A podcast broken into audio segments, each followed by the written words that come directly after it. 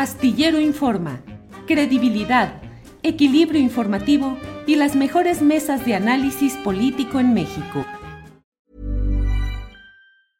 It's that time of the year.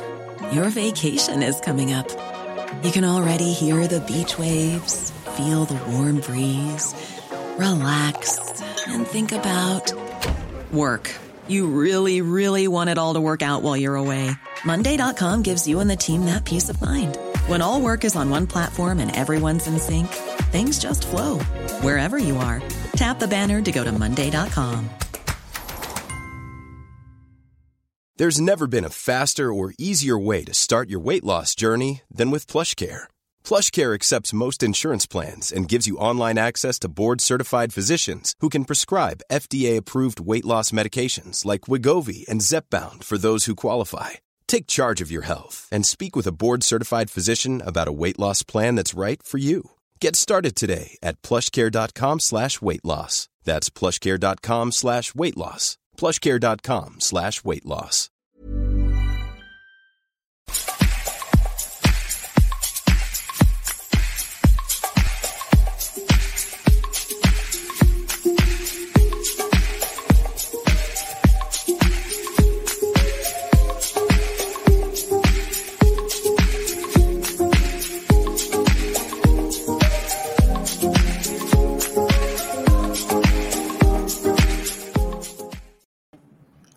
La una de la tarde, la una de la tarde en punto y ya estamos en Astillero Informa. Muchas gracias por acompañarnos en este programa donde tenemos información, análisis, todo lo relevante del día y desde luego mesa de periodismo.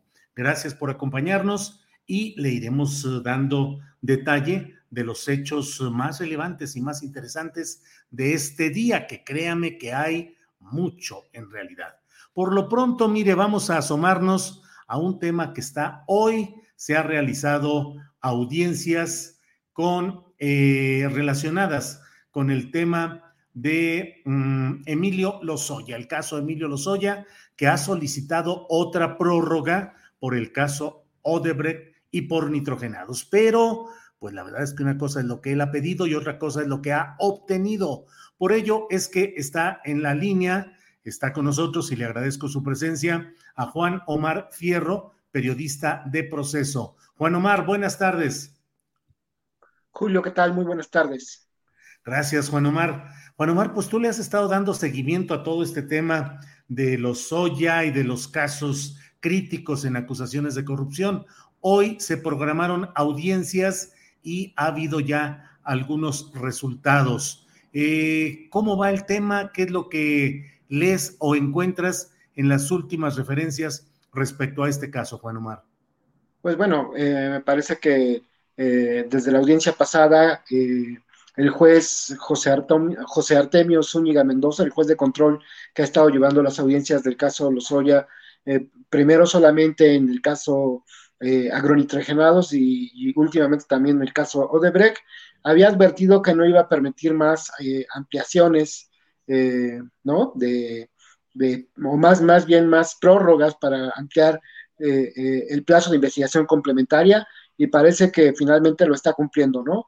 se programaron audiencias consecutivas, una a las 10 y otra a las 10 y media, pero era lógico que si la primera audiencia se extendía, en el caso de agronitrogenados, pues la otra se iba también a extender y parece que este ha sido pues la tónica más bien de lo que ya se adelantaba y el juez manteniéndose en su postura, por lo menos en el caso de agronitrogenados, pues ya ha negado esta prórroga de la investigación complementaria que estaba solicitando la defensa para presentar eh, pruebas, para analizar. Ellos, dicen también eh, nuevas pruebas que estaba presentando la Fiscalía General de la República, esto según las palabras del propio eh, pues abogado de Emilio Lozoya, ¿no? El, Miguel Ontiveros, ¿no? Entonces, eh, digamos que era un, es un resultado esperado sobre lo que pasó el día de hoy.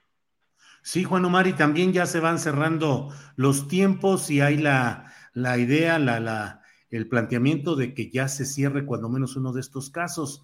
Es decir, pues parece que ya se llega la hora de ir pronunciando una palabra judicial más en firme no sería definitiva porque quedarían todavía muchas opciones. Bueno, las opciones naturales que da la ley para recurrir a una primera sentencia, pero pues parece que ya se acerca algún momento de emitir una postura más en firme por parte del juzgado, Juan Omar.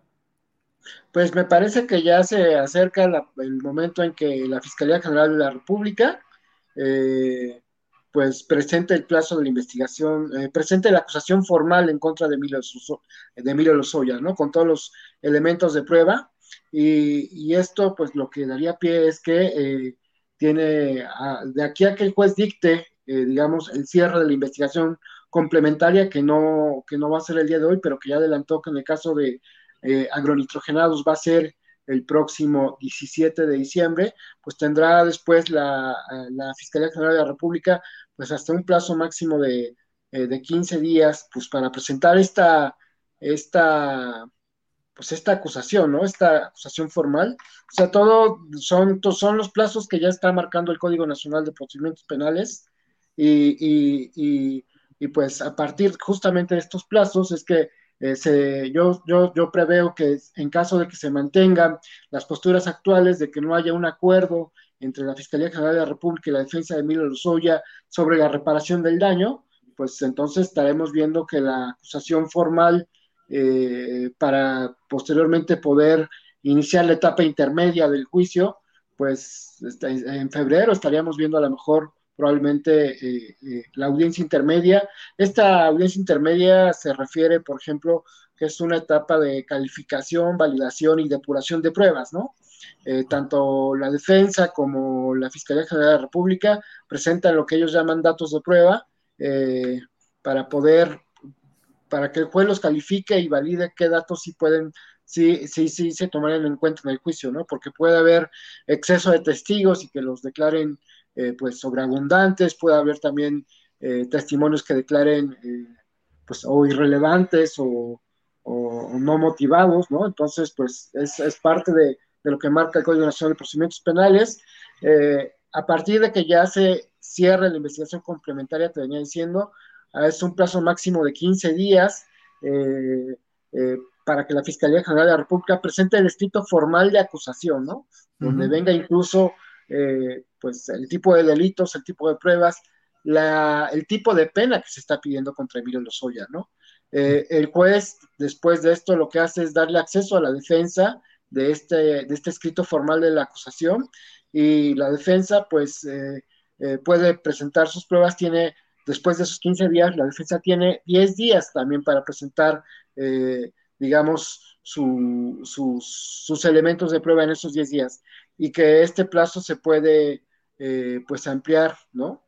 Eh, por otros 10 días por, eh, de forma extraordinaria por parte de la, de la defensa. Entonces estamos hablando más o menos, pues, de que ya cuando se presentan estos, estos, estos, estos primeros plazos, el juez tendría, digamos, estos escritos por parte de unos y de otros, el juez tendría, digamos, otros 40 días para poder pues ya citar a la audiencia intermedia y, cuando el juez ya presente esta, esta, digamos, esta convocatoria para la audiencia intermedia, eh, pues también eh, la, defensa puede solicitar 10 días adicionales, te venía diciendo, más bien es en este momento cuando solicita los 10 días adicionales para eh, también mm, corregir o, o agregar elementos o datos de prueba para su defendido, ¿no? Entonces, yo calculo que en febrero, finales de febrero, principios de marzo, podríamos estar viendo finalmente, eh, pues algún,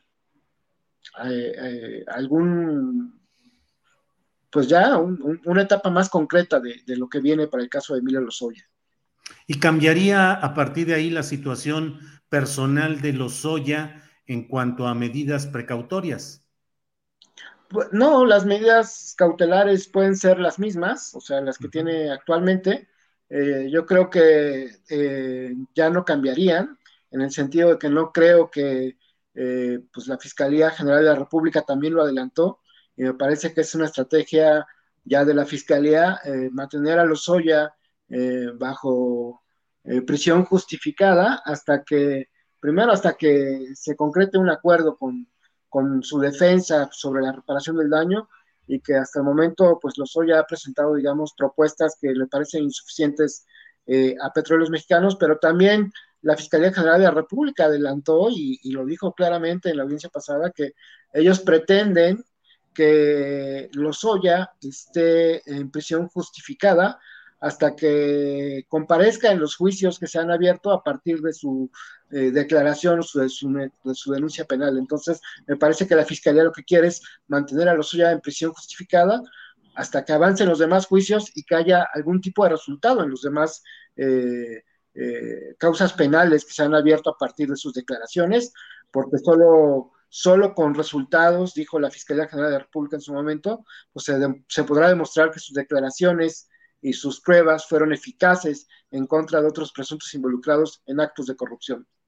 No se sabe que haya habido más avance en la aportación de esas pruebas o testimonios o indicios que apunten hacia superiores en el esquema administrativo que tenía eh, Emilio Lozoya, es decir, que apunten a eh, Videgaray o a Peña Nieto. No ha habido ningún cambio en eso, ¿verdad? Eh, por el momento, no, no en, digo, pues esos, esos, esos, esos, elementos pueden ya no estar en estas carpetas, en estas causas penales, sino en las, carpeta, en las carpetas que se derivaron de, de esta denuncia que presentó en agosto eh, del 2020, ¿no? Entonces, esos elementos ya no se agregan directamente a esta carpeta, sino se agregan a las causas penales que se abrieron a partir de los dichos de Lozoya. Entonces, no se van a conocer en esta audiencia, pero hasta donde yo tengo entendido también, eh, porque ha habido, pues, los abogados de las otras partes, de las contrapartes, pues tampoco han revelado, eh, digamos, nuevas informaciones en el sentido de que haya, eh, pues, piezas más, más, más claras sobre eh, lo que dijo Lozoya. Eh, Juan Omar Fierro, hay un fundado escepticismo sobre los procedimientos judiciales. La verdad es que con, uh, con la experiencia social que se tiene, con lo que se ha vivido durante tanto tiempo, pues mucha gente supone que los arreglos en las cúpulas finalmente pueden dejar las puertas abiertas a un delincuente, como sería el caso de Emilio Lozoya. En lo que has visto tú a lo largo de este proceso, ¿crees que se pueda o tienes algún indicio de que se hayan sembrado algún tipo de errores, cometido algún tipo de errores intencionalmente, que puedan más adelante servirle a Emilio Lozoya para pedir que haya reducción de su pena o invocar esas equivocaciones sembradas o auténticamente erróneas que hubiera habido a lo largo de este proceso?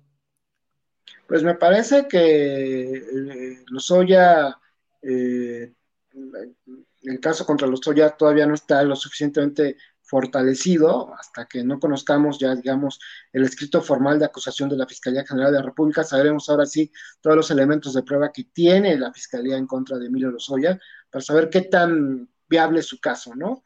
Eh, sí sabemos, con las declaraciones que hizo Lozoya, pues que si hay, digamos, una aceptación o no hubo por parte de Lozoya cuando se le vinculó al proceso, digamos, una oposición ¿no? A, a, los datos de prueba que presentó la Fiscalía General de la República, que pueden servir, sí, para condenar a Lozoya, pero eh, pues las grandes dudas yo creo que están también en, en, las aportaciones de Lozoya para las demás causas penales, ¿no?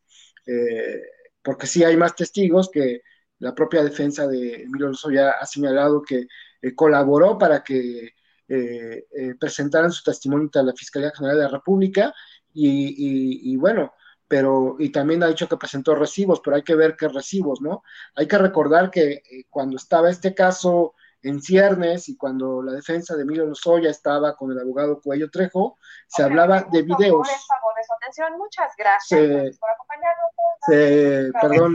No te preocupes, así es ahora, así es que se nos mezclan de repente las llamadas. Con calma, arréglalo y ahorita seguimos. Pues Luego, lo, lo que te iba a decir es justamente que, que eh, ah, bueno, te, te, decía, ¿no? Faltan conocer los elementos de prueba que están en las otras causas penales y, y esa, pues es la gran interrogante, porque la defensa de los Lozoya dice que han presentado pruebas, que han presentado eh, testimonios, pero eh, te decía que cuando estaba este caso de Emilio Lozoya con Cuello Trejo, eh, se había anunciado que existían videos y de los videos solo tenemos conocimiento de que hay uno, ¿no? Uno que se filtró eh, a la prensa justamente cuando Emilio Lozoya llegó a México y cuando se filtró la declaración del propio Emilio Lozoya. Entonces, eh, quedan pendientes esos videos a ver si existieron o no, y, si existieron, ¿por qué no están en la carpeta de investigación? ¿no? Entonces, eh, también señalar que dos de los testigos que había ofrecido Lozoya de repente aparecieron defendiendo eh, o por lo menos contradiciendo a Lozoya en la carpeta de, de Lavalle, ¿no? Entonces, Jorge Luis Lavalle, entonces tenemos como, como esos, esos indicios por lo menos de que eh, se hablaba de videos y de que hay dos testigos que contradicen a Lozoya, que el propio Lozoya en su momento quería aportar como testigos a su favor, que nos hablan de que pues, va a ser mucho más complicado de lo que se pensaba procesar a los que están señalados por el propio exdirector de Pemex. Juan Omar Fierro, te agradezco mucho la oportunidad de tener este repaso, esta visión en lo general de lo que ha sido este proceso y en particular de lo que ha sucedido ahora y a reserva de lo que desees agregar, yo te agradezco esta oportunidad de platicar contigo. Julio, pues nada más pendientes de lo que salga en la segunda audiencia del caso Lozoya, que por lo que dijo el juez en la primera, yo creo que va a ser en términos muy similares, de ya no conceder más prórrogas para la investigación complementaria, eh, como lo está solicitando la defensa. Juan Omar Fierro, muy agradecido y seguiremos en contacto. Gracias, Juan Omar. Julio, muy buenas tardes. Hasta luego.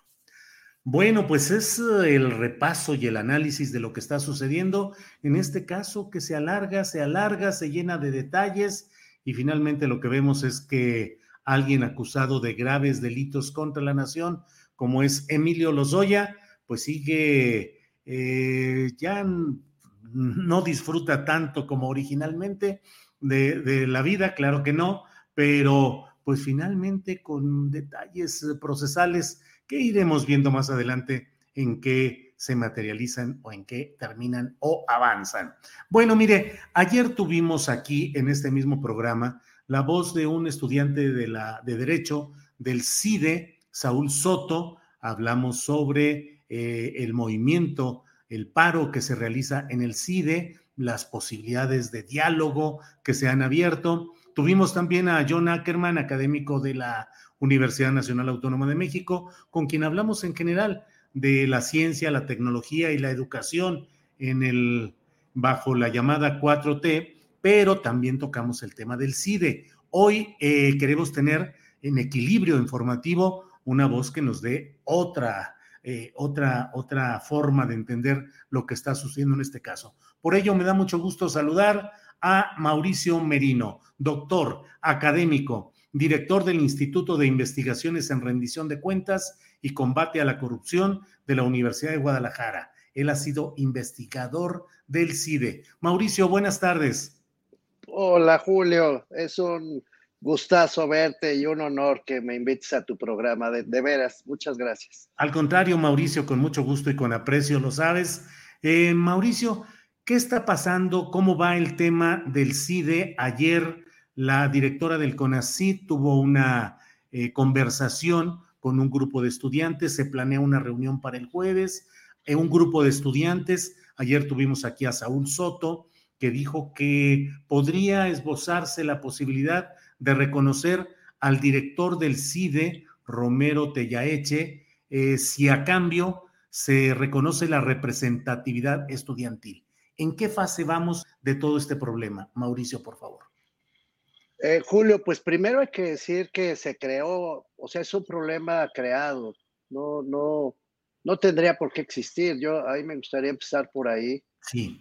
Y eso me da tristeza porque tú sabes que yo he trabajado en el CIDE pues prácticamente los últimos 20 años. Es una institución a la que respeto mucho y a la que quiero mucho, con toda sinceridad. Hablo con un sesgo, Julio, permíteme el sesgo afectivo por, pues por la casa en la que he estado durante dos décadas. Y yo creo que no hay razón para este conflicto, la verdad. Eh, por ahí me gustaría empezar. No tenía sentido eh, construir un episodio de esta magnitud, porque además sigue creciendo, ¿no? Conforme va pasando el tiempo.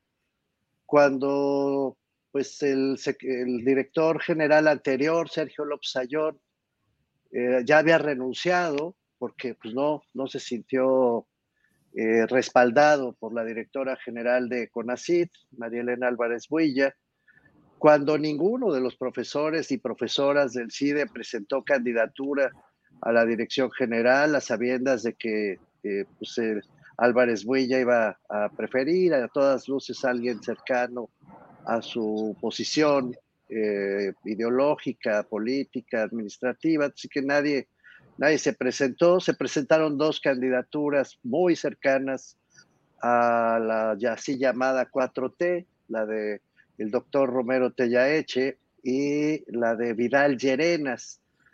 Eh, la comunidad se pronunció de una manera muy, muy fuerte, muy, muy clara eh, en contra de la designación de Romero Tellaeche y vio con simpatía la designación de Vidal Llerenas. O sea, una comunidad que entendía que, pues sí, que la directora de CONACID buscaba a alguien cercano a su posición, digamos. Y yo creo que la comunidad lo entendió, se portó, se portó, digamos, comprensiva a esa posición política. Y pues nada, ni así, Julio. Entonces, eh, pues nombraron a Romero Tellaeche eh, a pesar de todo. Debo decirte además que el doctor Romero Tellaeche, pues se hizo de enemistades rápido, ¿no? Eh, ha hecho expresiones muy duras en contra de, de, la comunidad del CIDE en general, ha hecho expresiones muy duras contra profesoras, profesores, contra estudiantes, incluso contra trabajadores. En fin, parece que son, es una persona pues muy cargada de prejuicios, Julio, y pues está difícil que dirija una institución si llega a insultarla, de plano, ¿no? Así que, pues esto es una reacción que parece digna, la verdad. Yo aplaudo a las y los estudiantes del CIDE que, dijeron, pues ya basta de, agravios, de insultos. Más o menos ese es el recuento, Julio. Es un problema que no debería existir, pues podría ser otra dirección, podrían reponer el procedimiento, podría ser Vidal Llerenas, que era el otro. Eso te iba a preguntar, Mauricio, si pues acaso si en el momento, claro que política no hay el hubiera, pero si se hubiera designado a Vidal Llerenas, ¿crees que no habría habido tanto todo lo que ha sucedido posteriormente? No, ningún problema, porque Vidal Llerenas llegó a discutir, yo diría dos puntos.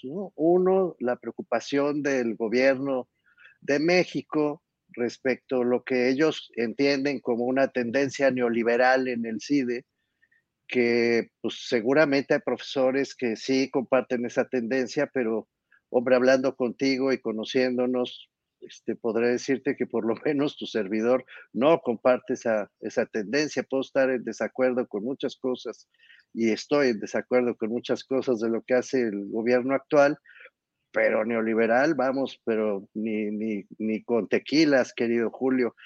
Y hay muchos otros, muchos. Puedo hacer una lista larga de personas que somos proclives a, otras posiciones políticas y que hemos defendido una y otra vez esas posiciones eh, desde nuestro espacio, que es el espacio de la investigación y la divulgación del conocimiento y la docencia.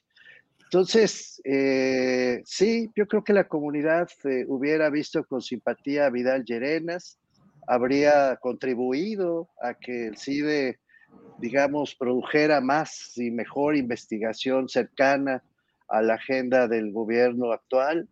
Yo no veía ningún problema en ese sentido. Incrementar los estudios sobre igualdad, incrementar los estudios de combate a la corrupción, incrementar los estudios para mitigar la violencia que está lastimando tanto al país.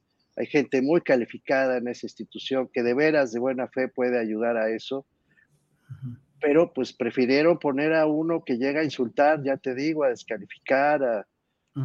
muy mal, la verdad, por el doctor Romero Tellaeche, muy, muy mal, y se creó pues todo este conflicto. Mauricio, te pregunto muy concretamente, eh, la comunidad y el CIDE en sí debe reconocer que el gobierno federal tiene derecho a trazar la línea ideológica de la preferencia de ese gobierno en una institución como el CIDE?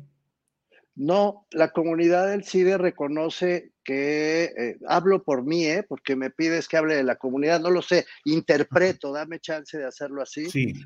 Porque pues de ninguna manera podría yo hablar a nombre de esa comunidad, que es tan diversa, por cierto, tan plural, tan, con tantos enfoques. Lo que sí defiende la comunidad del CIDE una y otra vez es el rigor metodológico, es la calidad académica, es una institución muy celosa de, ese prurito, digamos, eh, de la calidad y del rigor metodológico, académico de sus, de sus productos. Eso sí, parejo, ¿no?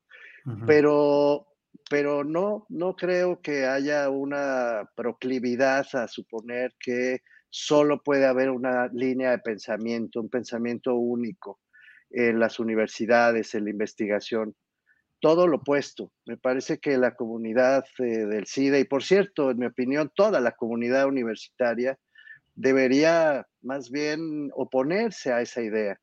Una cosa distinta, sin embargo, Julio, es que con todo el derecho, y ahí yo lo, yo mismo lo he ido a decir al CONACIT, hay constancia de dos o tres intervenciones mías en, en los primeros años del gobierno del presidente López Obrador.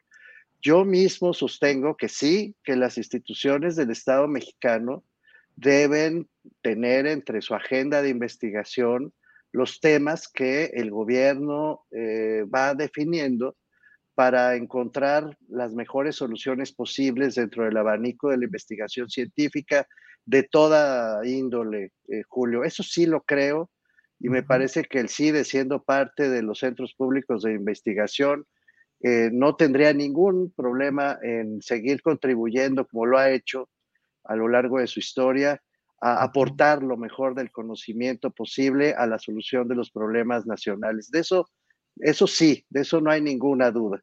Lo que no se puede convalidar es la idea del pensamiento único. No sé si logro explicar la diferencia. Y pues eso no, porque el pensamiento único eh, mata la posibilidad de la investigación, eh, somete la libertad de pensamiento, de investigación, de cátedra, y la verdad rompe con la pluralidad, la diversidad de enfoques, que es uno de los grandes uno de los grandes capitales, eh, pues eh, en todo el mundo, Julio, de la investigación, el debate abierto, la confrontación de posiciones con evidencia, con método, con rigor y con elegancia, si me permites ponerlo así, es decir, sin insultos, ¿no? Claro. Mauricio, estuviste en el CIDE, estás ahora en la Universidad de Guadalajara. Te pregunto, ¿qué está pasando en relación con las universidades públicas? ¿Es correcto el planteamiento del gobierno federal que señala que debe combatirse a mafias políticas que controlan las universidades públicas? Eh, en fin, todo este planteamiento del gobierno federal respecto a estas casas de estudios con financiamiento público, ¿qué opinas de todo ello?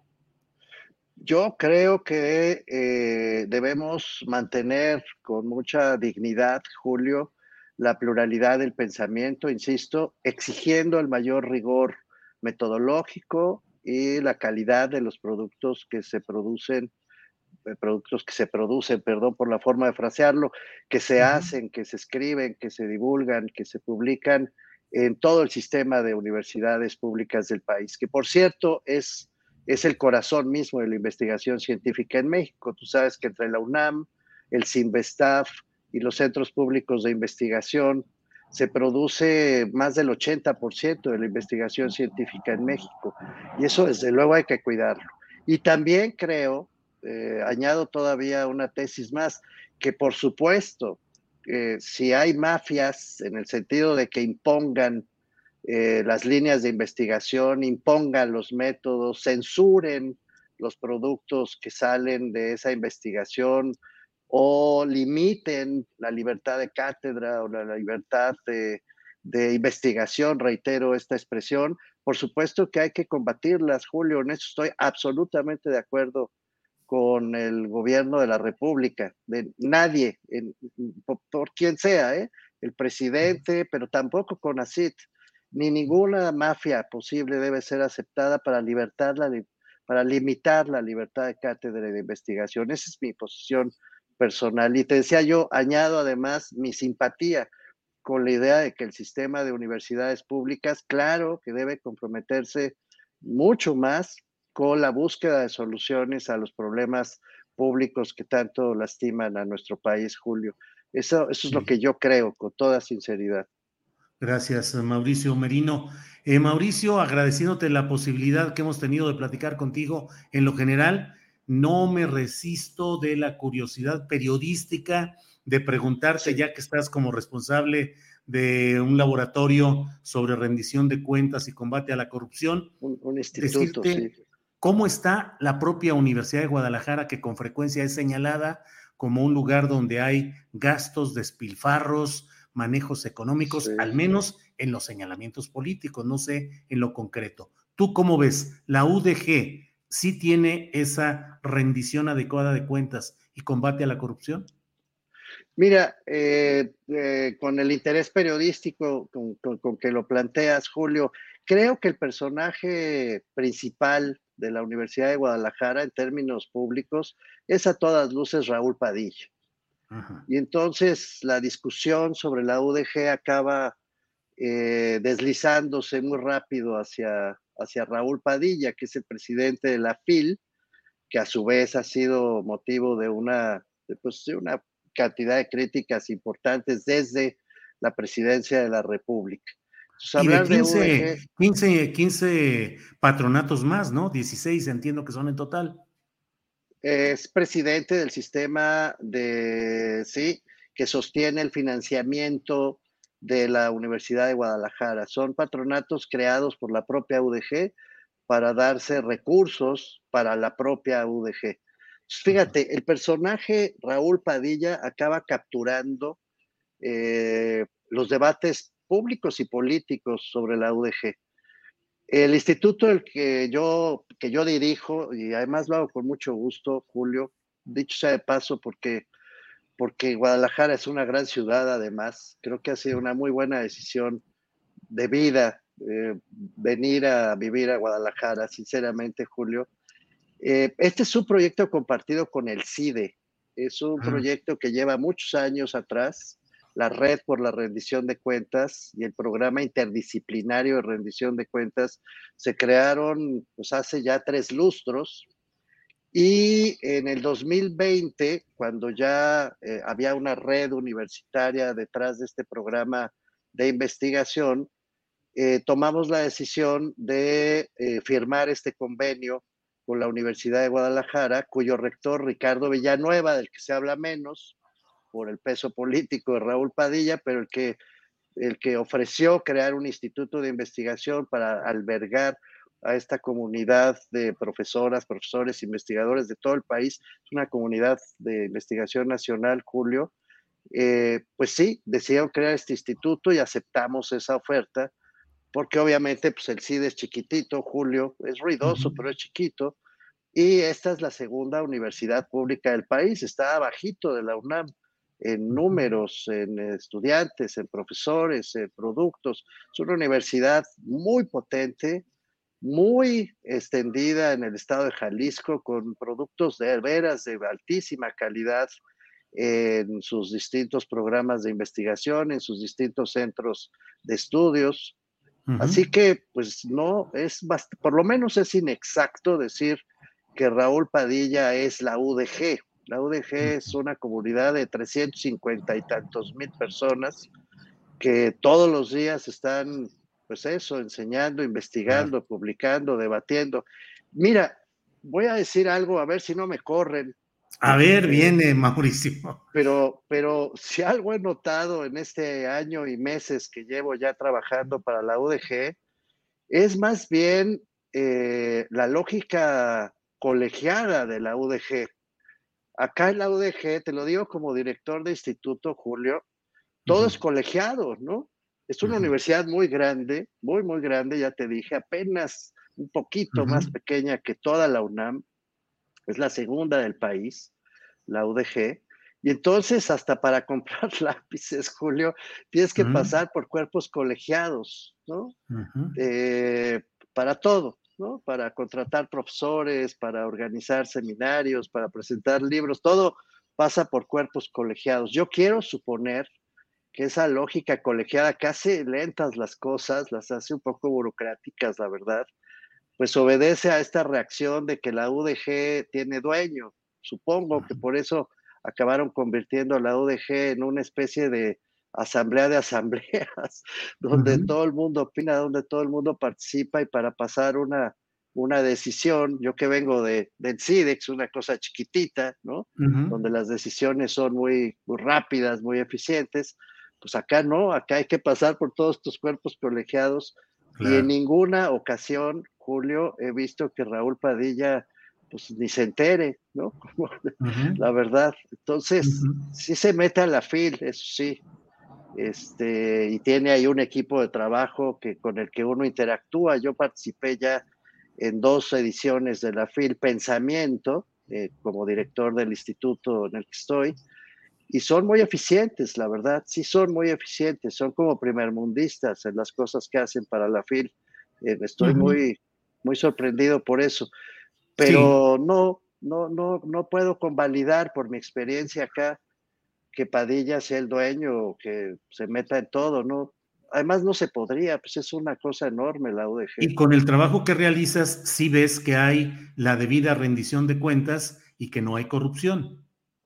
Yo lo que veo es que eh, se han preocupado por presentar, eh, si tú abres las páginas de la UDG, es, más o menos fácil verificarlo, pues está toda la información financiera, están todos los, eh, los datos sobre contrataciones, está, pues prácticamente está todo, todo lo que, lo que debe estar en una universidad de este tamaño. Ahora, si ya me presionas mucho y me dices, oye, Mauricio, tú te cortas las venas para decir que no hay corruptos en la UDG, no, no, no, no me lleves tan lejos. En todas las organizaciones, en todas, querido Julio, y en este entorno en el que vive México, y siendo como es una institución tan grande como, ya te digo, casi como la UNAM, pues probablemente por ahí haya alguien que esté dejando crecer las uñas, pero como institución, como UDG, yo no me habría venido a trabajar aquí, Julio,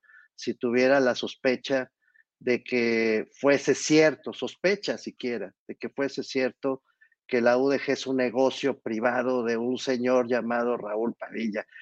Nada de eso. Eso sí estoy absolutamente seguro de que no se compadece con la verdad. Bien, Mauricio, pues te agradezco mucho que hayamos podido dar un repaso a los temas del CIDE, los universitarios, científicos, la UDG, y te agradezco mucho esta oportunidad de platicar contigo. Te lo aprecio mucho, Julio, y contigo, de verdad, lo decía yo a la producción cuando me invitaron, es siempre un honor y siempre estaré a tu disposición. Muchas gracias, Mauricio. Igualmente un abrazo y seguimos en contacto. Gracias. Hasta, luego. Bueno, pues ha sido Mauricio, Mauricio Merino, Mauricio Merino, el doctor Mauricio Merino, eh, académico respetado de la comunidad del CID en un tiempo, ahora en la Universidad de eh, Guadalajara. Eh, bueno, antes de seguir adelante, déjeme comentarle eh, brevemente, un poco más tarde vamos a tener uh, los 15 minutos con Rubén Luengas, pero antes de que llegue el distinguido periodista Luengas, déjeme hacer una reflexión sobre un tema que creo que merece pues un editorial. El partido Morena ha decidido castigar por seis meses, una sanción de seis meses a la señora Jade Polemski Gurwitz debido a que en 2020 se negó a comparecer respecto a un asunto eh, pues turbio, cuando menos, relacionado con una adquisición irregular, por decir también lo menos, respecto a em, eh, la compra, la adquisición de bienes inmuebles, cuando ella era secretaria general del Comité Nacional de Morena, encargada de la presidencia de ese mismo partido. Ah, es una decisión muy peculiar porque la verdad, pues déjeme decirle que no entiendo la lógica con la cual eh, ahora, hoy, ayer, ayer para ser más exactos, la Comisión Nacional de Honestidad y Justicia, que en su tiempo presidió eh, el Héctor Díaz Polanco, ahora tiene otra presidencia, pero decirles que eh, me parece muy, pues la verdad, kafkiano de esas cosas irregulares que suceden, el hecho de que por hechos relacionados con 2020, cuando la señora eh, Jade Kolpolemsky no se presentó ante las instancias de Morena para esclarecer las acusaciones por graves irregularidades económicas en la adquisición de inmuebles por cientos de millones de pesos, habiendo sucedido eso en 2020, se le castigue ahora, en diciembre de 2021, pero en este mismo 2021 se le haya hecho candidata a diputada federal eh, en un lugar privilegiado para que llegara a ser diputada federal como lo es. Qué curioso, qué contradictorio o qué poco congruente es que hoy se castigue con una sanción para que la señora no pueda ocupar eh, cargos dentro del partido, para que no pueda tener participaciones en Morena, cuando sí se le hizo candidata para que llegara a ser diputada federal por tres años y tener la protección política correspondiente a un cargo de ese nivel. Eh, durante la administración de Alfonso Ramírez Cuellar, quien fue presidente interino también de este instituto político, eh, se presentaron todas las evidencias y hubo toda una serie de denuncias y señalamientos contra la señora eh, Jade Kolpolemsky-Gurwitz, cuyo nombre real, cuyo nombre de pila, eso lo documenté yo y lo revelé hace ya bastantes años, es Citlali Ibáñez Camacho. Es decir, el nombre real de Jade Cole es Citlali Ibáñez Camacho. Pero bueno, eh, la resolución, el acuerdo que ha tomado la Comisión Nacional de Honestidad y Justicia es en el sentido de mm, privar de posibilidades, de derechos partidistas a la señora Jade Cole por seis meses a partir de ahora.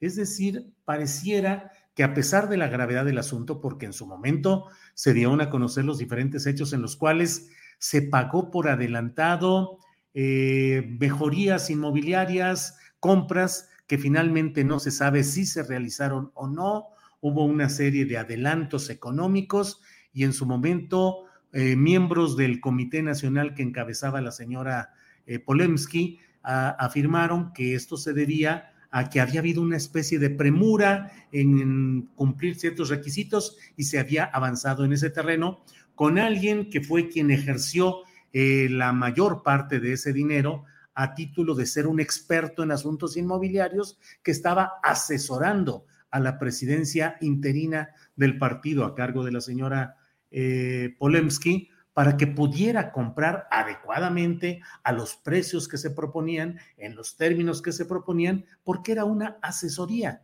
Imagínese usted una asesoría en asuntos de compras inmobiliarias con dinero del partido Morena, ejercido por quien entonces presidía su comité nacional, que era Jacob Polemsky. Eh, por el, ahora sí que por el bien de todos, primero las cuentas claras. Y en este sentido, vale decir que más allá de hoy castigar lo que pasó en 2020 y que esta misma Comisión Nacional de Honestidad y Justicia no hay que sepamos ningún tipo de señalamiento, de advertencia, de sanción en su momento, para que esa misma persona que en 2020 había incumplido la obligación, que no fue la primera vez, fue reiterativa esa conducta, de no rendir cuentas, de no ir a los órganos del partido Morena, de desatender los citatorios, y a pesar de ello, se permitió sin ningún ruido que fuera candidata a diputada federal por el mismo partido Morena. La verdad es que eso de hacer justicia posdatada no es justicia es decir, lo importante es cuando los hechos suceden y cuando acarrean sanciones como las que ahora se establecen, porque si hubiera habido esta resolución oportunamente, se estaría en presencia de algo que le hubiera impedido a Jade Kolpolemsky ser candidata a diputada y estar hoy instalada en la Cámara de San Lázaro como representante del partido Moreno. Bueno, pues esto es parte de lo que he querido decirle creo que es importante que pongamos eh, atención a lo que sucede en este caso. No es un asunto menor, es la disposición de dinero eh, recibido de financiamiento público a un partido Morena que tuvo un destino irregular, desconocido, bajo sospecha de corrupción en ese lapso en el cual la señora Polemski fue dirigente provisional del partido Morena. Bien, pues hoy es eh, miércoles 8 de diciembre de 2021 y usted sabe que los miércoles tenemos cuando menos 15 minutitos para platicar con el gran periodista Rubén Luengas, a quien saludo. Rubén, buenas tardes. ¿Qué tal, estimado Julio? Muy buenas tardes. Ahora nuevamente acá desde la Ciudad de México, a diferencia de la semana pasada. Por aquí andamos, mi querido Julio. ¿Cómo te encuentras? Bien, bien, bien, afortunadamente ya deseando entrar también a tomar una semanita de descanso, cuando menos, así como tú eh, la semana pasada que nos vimos y estabas de viaje, pero ya reinstalado en tu programa de la octava y en tu programa, en tus programas de las redes de internet. ¿De qué vamos a hablar hoy, Rubén? ¿De qué quieres hoy eh, ayudarnos a entender qué? no, mira, pues va a ser eso de ayudar a entender, tal vez es muy, muy, eh, es algo muy simple. Te voy a dar un dato, te voy a dar un dato, pero el tema principal que quiero tratar es el del programa Permanecer en México, que ha entrado en vigor nuevamente el pasado lunes, ¿no? Pero mira, voy a iniciar con dar un dato, simple y sencillamente, sin ningún tipo de opinión, sin ningún tipo de... Lo documenta Global Justice Now UK, o sea, este Justicia Global ahora de la Gran Bretaña y lo dice su propio director que se llama Nick Durden. Eh, lo publica uh, Democracy Now! de Emmy Goodman en los Estados Unidos, en la Pacifica Radio. Eh, y resulta que los ocho principales accionistas de Pfizer y de Morena, los ocho principales accionistas de Pfizer y de Moderna, dije Morena, perdón, de Moderna, de Moderna, ganaron la semana pasada, nada más la semana pasada, ¿cuánto crees que ganaron? No, ni me digas, no, ni me imagino. Son cifras estratosféricas. 10 mil millones de dólares. 10 mil millones de dólares. La semana pasada. Y lo ganaron eh, por la cuestión de las acciones que se dispararon una vez que se anunció la amenaza brutal, tremenda, monstruosa de Omicron que ahora la Organización Mundial de la Salud dice que es menos monstruosa, menos peligrosa que la Delta, que la variante Delta. Entonces, en esa sola semana ganaron 10 mil millones de dólares los ocho principales este, este, eh, accionistas de Pfizer y de Moderna. El señor este, Nick Durden dijo, eh, esto nos demuestra que la prioridad es generar enormes cantidades de dinero para algunas de las personas más ricas del mundo. Lo pueden encontrar en Democracy Now! Ahí lo, ha publicado Emmy Goodman, esta extraordinaria periodista estadounidense que siempre ha tenido información alternativa según las diferentes coyunturas y la fuente es Global Justice Now de eh, el Reino Unido. Y ese sería un comentario nada más. Una vez dado ese dato, pues como todo mundo sabe, ya desde el lunes pasado se ha reiniciado el programa que se llama Permanecer en México o MPP por sus siglas en inglés. MPP por sus siglas en inglés, que para mí es un eufemismo que significa protocolos de protección a migrantes. Primero fue en el año 2019, cuando esto fue una imposición directa de Donald Trump directa al gobierno de México de Andrés Manuel López Obrador de aceptar. Y por lo tanto desde entonces, desde el 2019, pues unos dicen 60 mil, otros dicen 70 mil eh, inmigrantes que buscaban asilo en los Estados Unidos tuvieron que ser forzados para quedarse en México mientras se realizaban sus trámites para poder eh, acceder a la solicitud de asilo.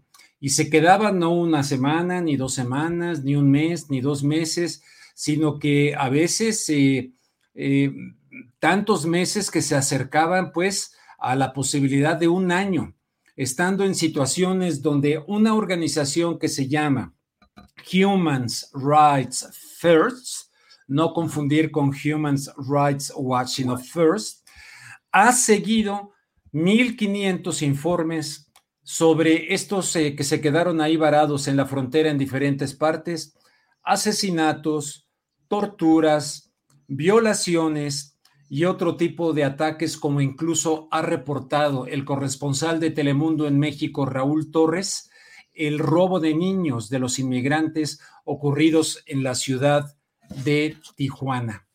O sea que ante este escenario, este eufemismo de protocolos de protección a migrantes, queda demostrado que en la práctica, que en los hechos no hay tal protección a estos migrantes y que están en una situación verdaderamente penosa de llamada crisis humanitaria. Así es como le han querido llamar.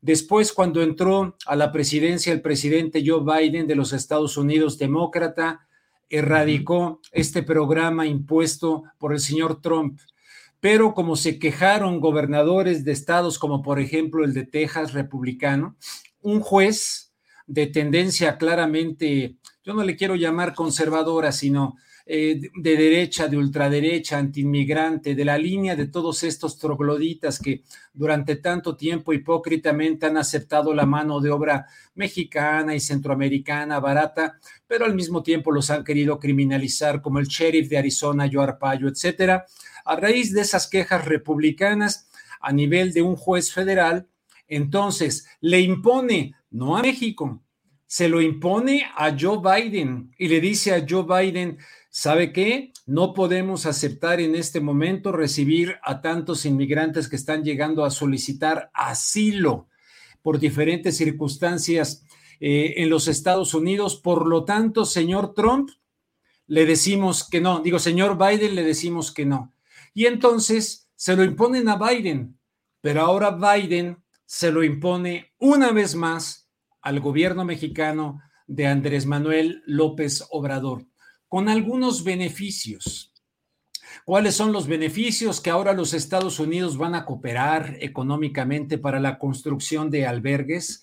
No van a dejar que todo el gasto sea eh, erogado por México y van a cooperar, bueno, como buenos samaritanos, buenos seres humanos que a lo largo de su existencia se han preocupado muchísimo por la salud de la humanidad, de la vida de los niños, en el Medio Oriente, en Irak, en Panamá, en diferentes partes del mundo que han sacado eso de God, in God we trust, tenemos a Dios en nuestro corazón, una nación. Entonces la salud, ah, les van a poner vacunas entonces, ese es uno de los beneficios, los van a vacunar, ¿no? Un poco así al estilo de cuando llegaban nuestros paisanos mexicanos allá a la frontera y que los fumigaban, los desinfectaban. Y bueno, pues entonces ahora esos beneficios, pero la pregunta clave es, eh, ¿por qué México lo acepta? Alejandro Encina, subsecretario de Derechos Humanos de la Secretaría de Gobernación, ha dicho, lo dijo ayer, que por razones humanitarias. ¿Realmente qué se negoció? ¿Hay una negociación o no la hay? Porque dicen que es una negociación de buena voluntad. ¿De buena voluntad por parte de quién? ¿Qué pide México a cambio? ¿Qué le han ofrecido a México en este sentido para que realmente pueda operar este, este proyecto de quédate en México o quédate en tu casa, que no es su casa, pero permanece en México con este escenario de violencia, con este escenario de inseguridad, con una presión económica muy drástica para la economía de los municipios mexicanos y para la economía de los estados implicados en el norte para absorber esta, este flujo migrante en países donde México nunca ha sido mala onda. Honduras, por ejemplo, donde el señor Trump, el señor Biden, el señor Obama, como ya he comentado en otros programas, han cometido graves intervenciones violatorias de los derechos humanos en esos países, haciendo golpes de Estado como el que apoyó Obama y Biden al señor este Mel Zelaya, cuya esposa ya platicamos, bueno, ahí golpe de Estado. Luego, elecciones corruptas en todas las áreas de estos países, incluido Haití. Haití no es un país pobre, es un país empobrecido, que es distinto. Y la mano larga y extensa imperial de los Estados Unidos tiene que ver mucho con esa situación. Entonces, en este gobierno que ha cumplido tres años de Andrés Manuel López Obrador, dos gobiernos, uno republicano y otro demócrata, este con el pretexto de que es una orden judicial, siendo que Biden personalmente votó a favor del muro, Hillary Clinton también, Barack Obama también, el muro que empezó el señor Bill Clinton, todos estos que votaron a favor del muro les cae como anillo al dedo para lavar un poco la cara a este señor Biden y decir, caramba, qué pena, ahí les vamos a ayudar con unos dineritos y con vacunas para que nos dejen ahí a decenas de miles de inmigrantes que buscan asilo en los Estados Unidos. Ellos dicen,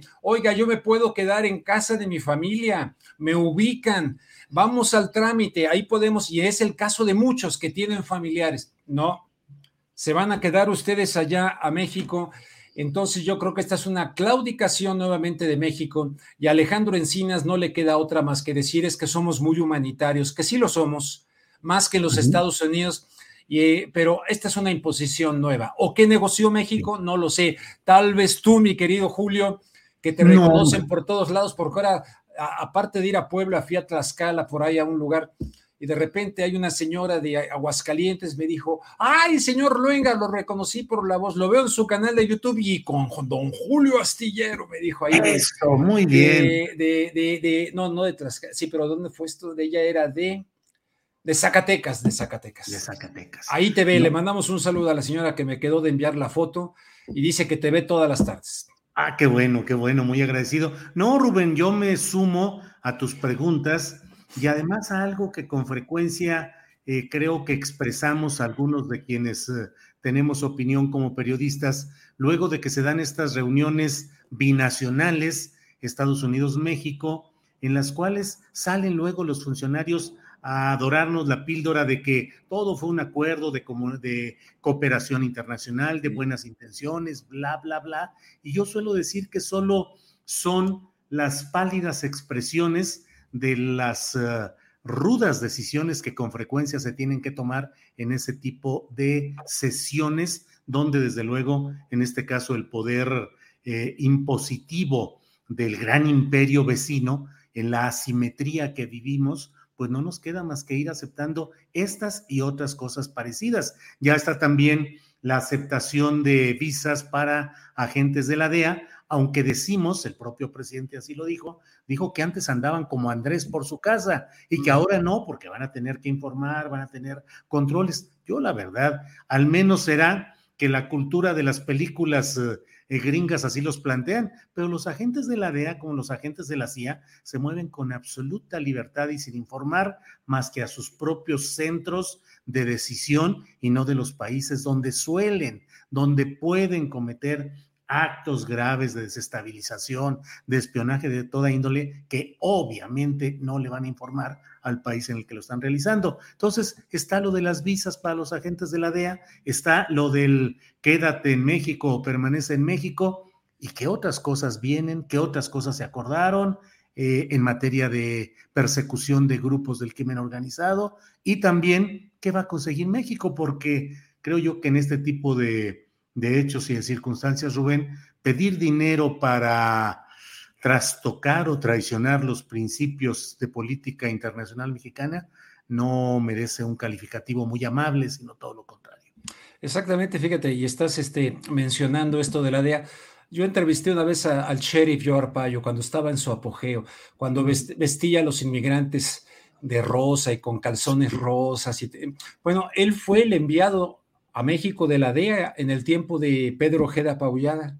Y él en la entrevista que yo le hice a él, él me dijo claramente, nosotros dábamos las órdenes. Él iba a comer a cada rato a la casa de Pedro Ojeda Paullada y él así me lo dijo al aire sin ningún problema, estando ahí rodeado de otras eh, cámaras y luego en una entrevista exclusiva. Yo daba las órdenes de lo que se tenía que hacer allá en México y esto me lo avaló el doctor Lamoglia que desde entonces venía trabajando y le había entregado un proyecto para combatir la cosa de las drogas a, Echeverría. Pues fíjate, así se las gastan, o sea que espero que esto no anden como Andrés por su casa, como dice.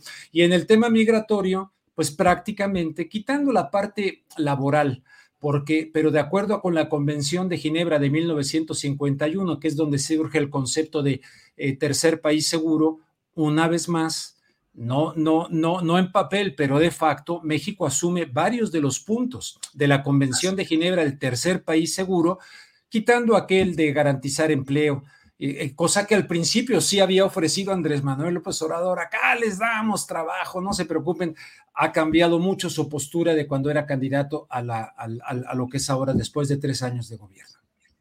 Así es, Rubén, pues muchas cosas y muchos temas interesantes, como siempre muy agradecido Al contrario. de estos 15 minutos o más con Rubén Luengas y deseándote eh, pues que eh, todo camine adecuadamente y nos vemos en la noche en tu programa en la octava y en tus programas en internet. ¿Por qué no nos das también la referencia de los horarios y las frecuencias en las que tienes esas participaciones, Rubén? Ah, bueno, en, mi canal de YouTube, que ya tengo el anterior, que me, me, me, hicieron favor de regresar después de una intervención, debo decirlo tal cual, eh, me buscaron de artículo 19 una vez me dijeron, oiga, vimos que le quitaron, oiga, no, no solamente me quitaron unos programas, me quitaron un canal, ¿cómo que un canal? Sí, entonces les di los datos y pasaron meses, meses, meses y de repente, pum, me regresaron el canal, o sea que ya tengo el, primer canal que me quitaron, aunque me siguen quitando programas nos llegan con que, pero en fin, en ese canal y en el otro de, de YouTube, ahora tengo dos,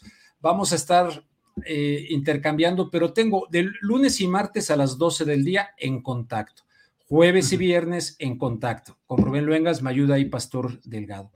Y luego, pues en la octava, todavía andamos por acá en la octava dándole a las 9 de la noche en contexto, de lunes a viernes a las 9 de la noche. Este, ahí estamos y donde amablemente has aceptado este, varias veces ya participar allí en el programa, Julio. O sea que así están las cosas. Y ya más te remato diciendo que me atendió el lunes en Puebla una doctora que me atrevo, me atrevo, me atrevo, me atrevo a decirte que algún día te voy a invitar a que la veas y que te trate, pero te voy a dar información. Tremenda doctora que no se va por los este, parámetros. A mí me trató, de hecho, este, eh, ya me hizo una serie de cosas la idea es que yo pueda dejar de tomar medicamentos de los que tomo para la, diabetes y todo eso, que los pueda ir disminuyendo y tal.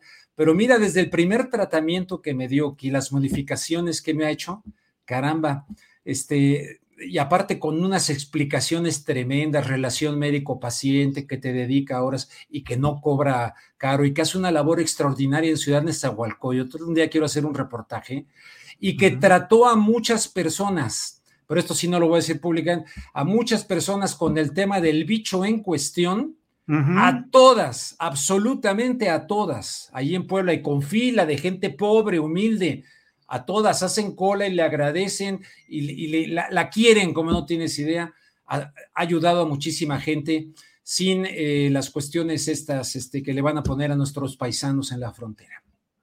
Rubén, pues ya estoy casi en la tapo en la terminal para ir a Puebla.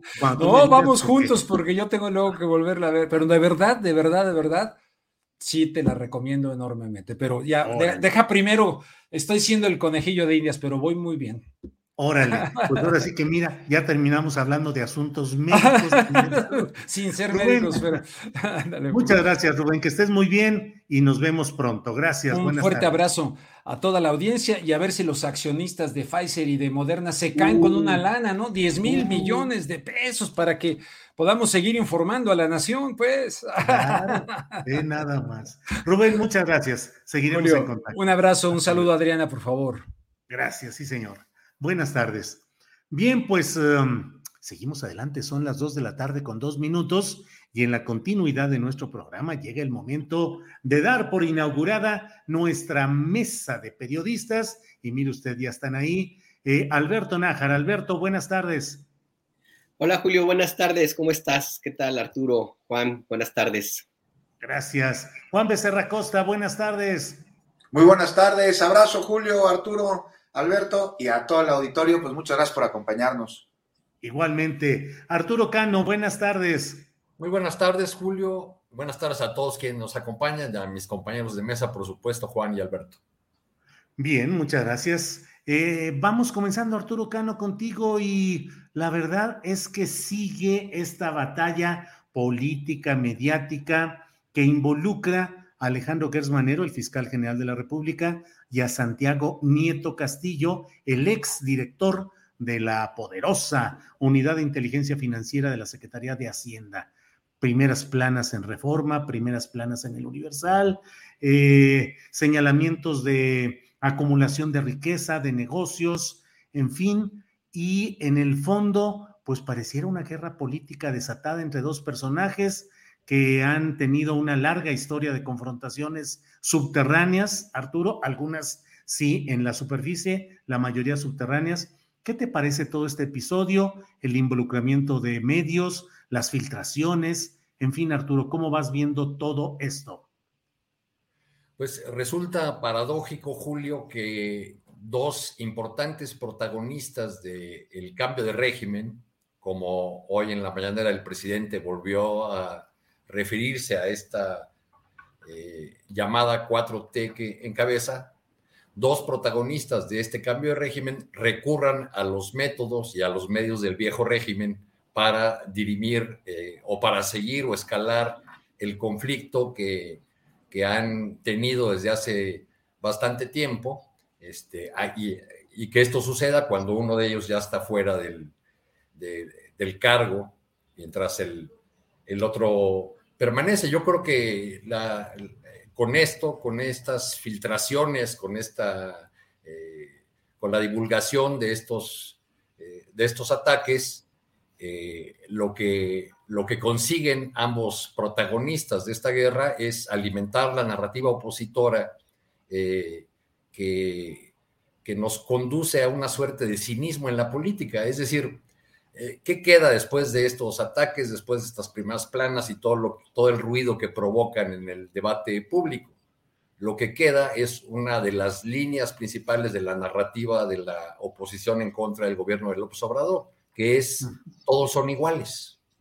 No, no hay tal lucha contra no hay tal lucha contra la corrupción, no hay tal honestidad en este gobierno. Esa es la narrativa de la oposición que es alimentada por estos ataques y por este eh, intercambio de lodo en el que desfilan eh, propiedades eh, millonarias, inmobiliarias, autos de lujo, etcétera, etcétera. Arturo, ¿crees que este es el golpe más fuerte que ha recibido lo que llamamos la 4T? o lo que se denomina la 4T, es el golpe más fuerte a la en la percepción social de que realmente haya un combate a la corrupción y un cambio que signifique honestidad de los funcionarios. Más allá de los dimes y diretes, desmentidos, confirmaciones, ¿crees que en el ánimo social sí va quedando ese sedimento de que todos son iguales? Creo que todavía no, como nos indican los, eh, los resultados de las encuestas que hemos visto últimamente, no solo en términos de la aprobación del presidente, sino también cuando hay eh, preguntas muy expresas que tienen que ver con el combate a la corrupción.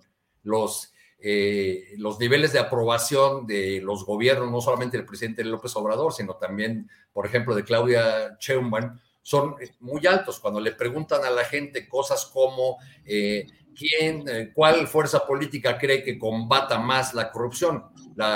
Eh, las respuestas mayoritarias siguen siendo que, es el partido Morena o el presidente López Obrador. Entonces creo que no hay eh, todavía ese daño mayor o que no podemos hablar de ese daño mayor, pero ha sido una línea muy consistente en la, en la batalla o en la guerra que la oposición multipartidista libra en contra de la 4T y en esta ruta hacia el 2024 seguramente veremos ataques todavía más fuertes que estos que se han dado ahora. Claro. Arturo, gracias. Em, Alberto Nájar, mm, pareciera una guerra inducida por golpeteos previos. El dueño del Universal, eh, Juan Francisco Ilio Ortiz, pues resultó involucrado y zarandeado en términos eh, de opinión pública luego de su asistencia a la boda en la que estaría acompañando a Santiago Nieto Castillo. Y ahora su periódico es el que divulga las presuntas indagaciones que estarían afectando a Alejandro Gertz Manero, que em, pues ahora la UIF dice que ese supuesto informe no existe y hay quienes dicen, pues a lo mejor se lo llevó Santiago Nieto y ahora por la vía de su eh, padrino de boda que habría sido Juan Francisco Ili Ortiz, pues suelta esta metralla y del otro lado sueltan metralla a través de reforma. Pareciera el esbozo, el boceto de una de un guion para filmar una historia de Netflix, Alberto Nagar. Pues mira, si ese fuera el caso, pues demostraría muchísima inocencia Santiago Nieto. La jugada estaría clarísima, porque lo primero que se puede llegar a pensar es justamente algo parecido. Pues si la unidad de inteligencia financiera la encabezaba Santiago Nieto y lo invita e invita a su boda al dueño del periódico El Universal, a un momento íntimo de mucha eh, importancia para la vida familiar de Santiago Nieto, lo cual indica que la relación no es, va más allá de la cortesía política, pues la inferencia es que efectivamente estaría ayudando eh, en, este, en este episodio nuevo de la guerra que tienen de hace rato Santiago Nieto y el fiscal Alejandro Gertz. A mí me parece que eh, si es esa la posibilidad, pues, pues vaya cosa, ¿no? Con Santiago Nieto. Pero en todo caso, a mí lo que me llama la atención es esta, eh, digamos, descarada, este descarado ejercicio de nado sincronizado que hemos visto en estos últimos días con este tema de las diferencias entre Alejandro Gertz Manero y eh, eh, Santiago Nieto. Hace ya tiempo que se sabe que no se la llevan bien, que tienen diferencias y, y, problemas inclusive en casos judiciales. Ya se sabe también, por ejemplo, de Santiago Nieto que tenía algunas propiedades, no es la primera vez que se publica este tema.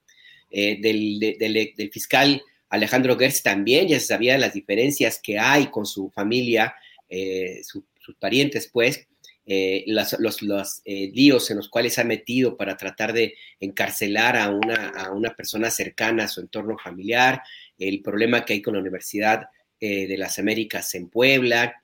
También se llegó a mencionar la, el, acumulamiento de propiedades eh, y la riqueza personal de Alejandro Gertz. O sea, son datos que han ido apareciendo en, distintos momentos y que ahora, por alguna razón que yo, yo no tengo otra, otra lectura más allá que la de, la de tratar de construir una narrativa eh, de nuevo, ¿para qué? Seguramente para empujar la salida de, de, fiscal Alejandro Gertz, no lo sé. Eh, pero, pero ahora se toma esta noticia como si fuera un descubrimiento novísimo y, como una noticia que no se había revelado y se publica en varios espacios al mismo tiempo, casi con las mismas, eh, los mismos párrafos y con el mismo sentido, lo cual a mí me, hace pensar porque se trata de una jugada que tiene ya una jiribilla política muy, muy clara y que se inscribe justo en este crecimiento de las encuestas que hablan de un respaldo importante para el presidente López Obrador, hacia 2022. Eh, ni más ni menos hoy se publica una, una encuesta de la, de la eh, que habla que tiene 74% de respaldo el presidente eh, López Obrador, se me fue el nombre de, de Berreto, el dueño de la, de la encuestadora. Federico Berrueto, Federico. exactamente, publica este sondeo. Federico no se caracteriza por ser muy cercano a la 4T, y como ese, otros ejercicios que le han dado un respaldo importante al presidente López Obrador. Y si a esto le sumas el, surgimiento de este eh, movimiento llamado Frente Cívico Nacional, que parece que demuestra la forma como se está todavía dividiendo más la oposición y el encuentro que tuvo Santiago Nieto con el secretario de Gobernación para buscar diálogo, pues todos esos elementos me parece que caben dentro del mismo, del mismo, de la misma olla, pues, que están cosiendo algo que, cuyos primeros resultados son justamente este tipo de publicaciones en, en, estos diarios, Reforma, Universal, Raimundo Riva Palacio también lo publica, lo han retomado otros medios, etcétera. Entonces, en este nado sincronizado, pues sí se nota una jugada política. Eh, la intención, si es que salga el fiscal Gertz Manero, pues me parece pues, que están equivocando la estrategia, porque si algo eh, tiene el presidente López Obrador es que si tú tratas o alguien le dice lo que tiene que hacer, él reacciona en sentido contrario, justamente porque no va, a, no va a permitir que le impongan nada. Entonces, sí, yo lo veo como una jugada política muy clara. Coincido con, con Arturo, es lamentable cómo dos de las figuras que eran importantes, bueno, una, porque eh, Alejandro Gertz desde el principio se decantó. Pero Santiago Nieto, que en algún momento se le consideró, casi algunos hasta como presidenciable, que era el fiscal incorruptible, el, fiscal mano dura y de hierro, pues mira lo que terminó. Y ahí sí habría que ver más adelante cuál va a ser el impacto. Hasta ahorita no se ve en popularidad al presidente López Obrador. Y yo creo que, eh, y yo dudo mucho que le vaya a tener eh, llegar algún impacto. Hoy mismo se vacunó, dijo que se investiga a todos, yo estoy seguro que la próxima semana habrá otro escándalo. Y este que, el que ahora comentamos, ahí, ahí se va a quedar. Ever catch yourself eating the same flavorless dinner three days in a row? Dreaming of something better? Well, HelloFresh is your guilt-free dream come true, baby. It's me, Kiki Palmer. Let's wake up those taste buds with hot, juicy pecan-crusted chicken or garlic butter shrimp scampi. Mm. Hello Fresh. Stop dreaming of all the delicious possibilities and dig in at HelloFresh.com. Let's get this dinner party started. Hey, it's Ryan Reynolds, and I'm here with Keith, co star of my upcoming film, If, only in theaters, May 17th. Do you want to tell people the big news? All right, I'll do it. Sign up now and you'll get unlimited for $15 a month in six months of Paramount Plus Essential Plan on us. Mintmobile.com slash switch. Upfront payment of $45 equivalent to $15 per month. Unlimited over 40 gigabytes per month. Face lower speeds. Videos at 480p. Active Mint customers by 531.24 get six months of Paramount Plus Essential Plan. Auto renews after six months. Offer ends May 31st, 2024. Separate Paramount Plus registration required. Terms and conditions apply if rated PG. Gracias, Alberto. Juan Becerra Costa. Eh, ¿Cuál es tu lectura de lo que está pasando en este guion o en este libreto tan peculiar? Los medios de comunicación, los periódicos Reforma, el Universal, sus dueños, intereses por todos lados.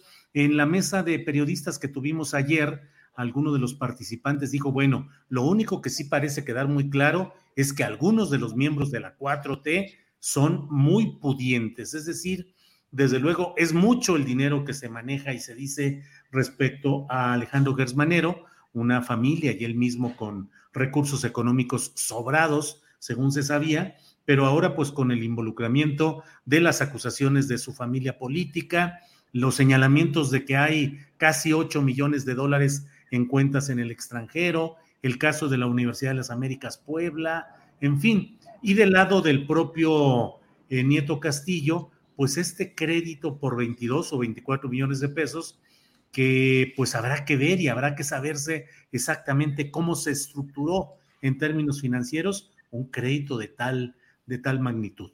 ¿Qué, ¿Cuál es tu punto de vista, Juan Becerra Costa?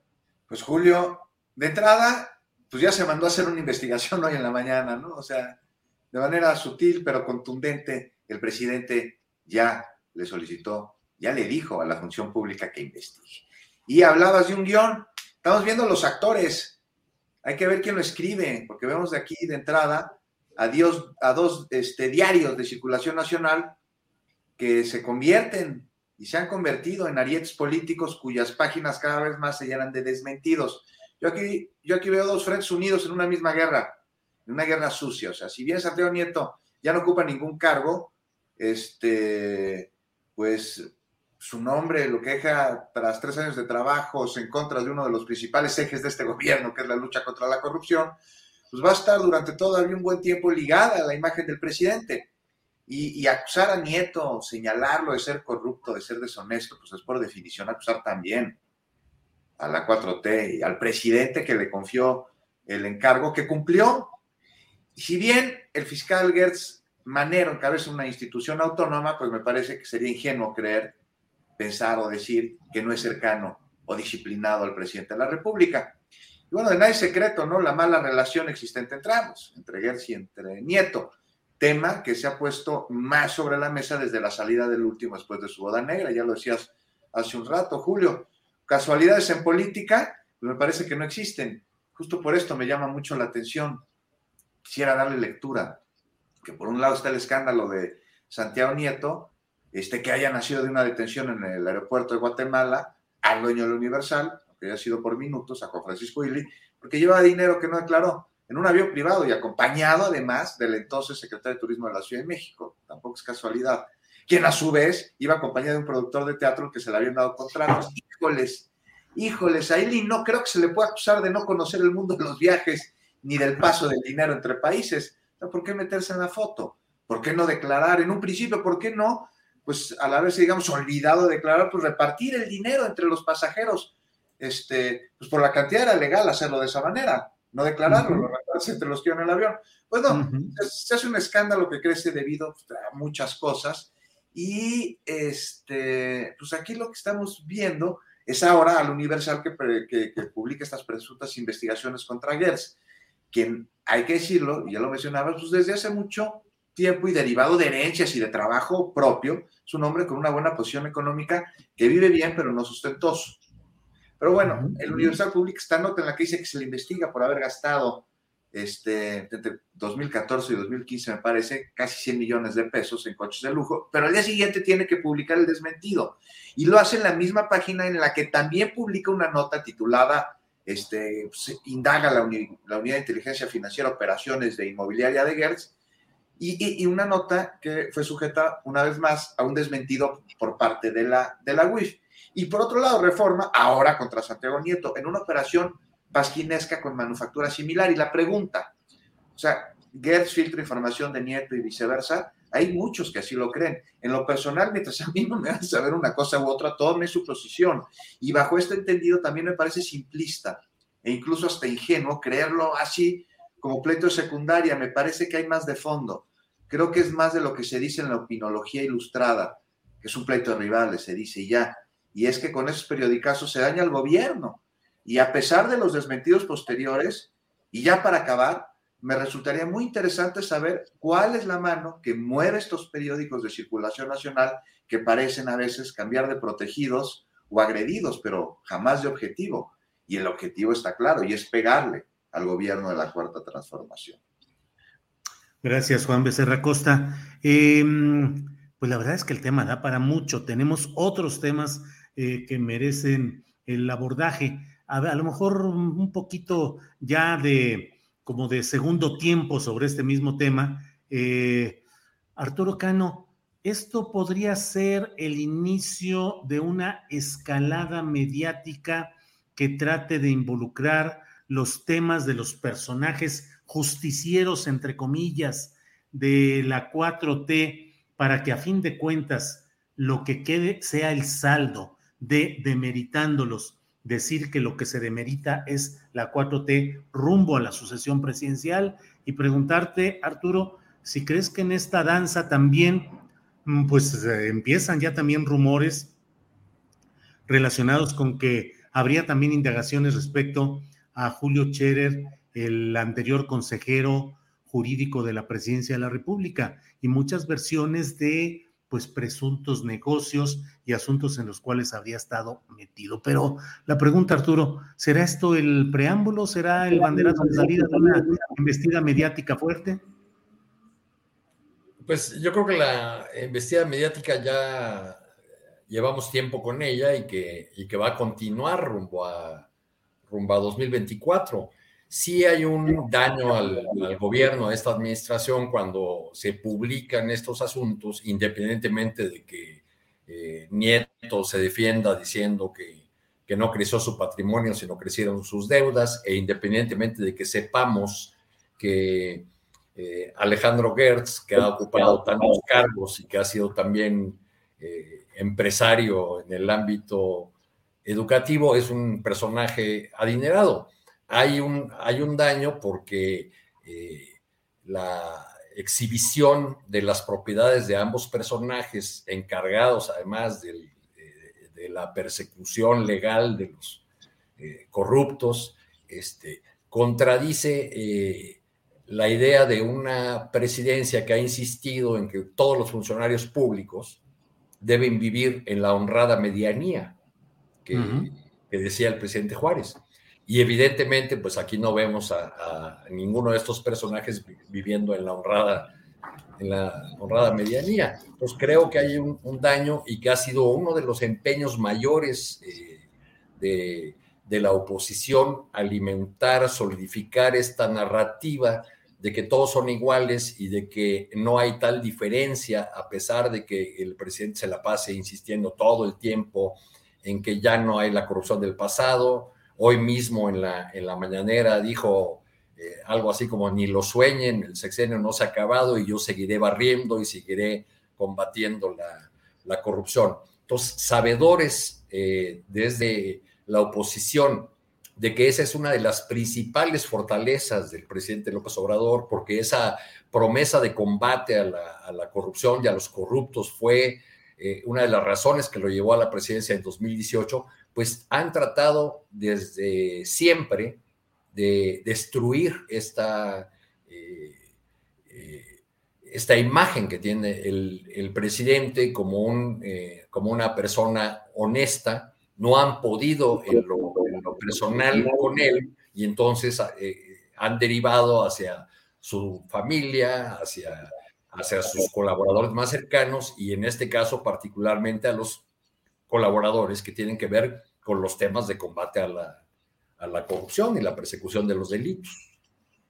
Gracias, Arturo. Alberto Nájar, em, en algunas he escrito y he dicho eh, algo así como que a pesar de todo lo que ha sido la reducción del dinero en el presupuesto público para publicidad en los medios de comunicación, a pesar de la reducción de ese volumen, a pesar de la fuerza del presidente en la mañanera, los medios de comunicación tradicionales siguen presentes, vigentes, con una fuerza menguada, con desacreditación pública, con mucha demostración que se hace de las mentiras y las distorsiones que realizan, pero sin embargo todavía con capacidad de sembrar percepciones, de inducir temas y que pueden ser uno de los factores que terminen estando en la vanguardia de la batalla contra la continuidad de la cuarta transformación. Lo que vemos hoy con Reforma y con el Universal, ¿te parece que embona en esa idea de que el poderío distorsionador de los medios convencionales, a pesar de los pesares, sigue vigente? Pues mira, para responderte habría que mirar las encuestas.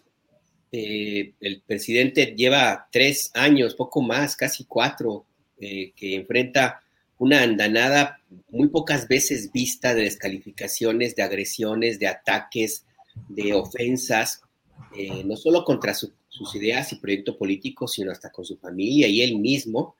Eh, el presidente ha cometido en su gestión algunos errores que han sido magnificados ad nauseam y sin embargo, a pesar de la pandemia, a pesar de la crisis económica, a pesar de, que la violencia no cesa y de que todos los días, eh, a veces varias veces al día, se, se repite y se repite y se repite todos y cada uno de estos datos, pues el presidente sigue con una popularidad muy alta lo cual a mí me lleva a, pues a repetir o a recordar un elemento que eh, hace tiempo pues es, muy claro, ¿no? ¿Qué tan nacionales son los diarios y los medios nacionales? ¿Qué tanta fuerza realmente y presencia tienen en la mayoría de los mexicanos? ¿Qué tanto influyen o no en la decisión política, económica y social de millones de personas? Si tienen un tiraje que todos juntos no alcanzarían el, tiraje de cualquier periódico chico mediano de Japón. Y hablo de todos juntos, de todos los de México. Entonces, nada más por eso a mí me, llama la atención eh, y que a quién le están hablando, de qué país están ellos hablando, a quién están tratando de convencer, qué república es a la cual ellos están, estos medios convencionales, están atendiendo porque pues sí se esfuerzan, critican, señalan, estiran, eh, miden, y el presidente sigue muy arriba.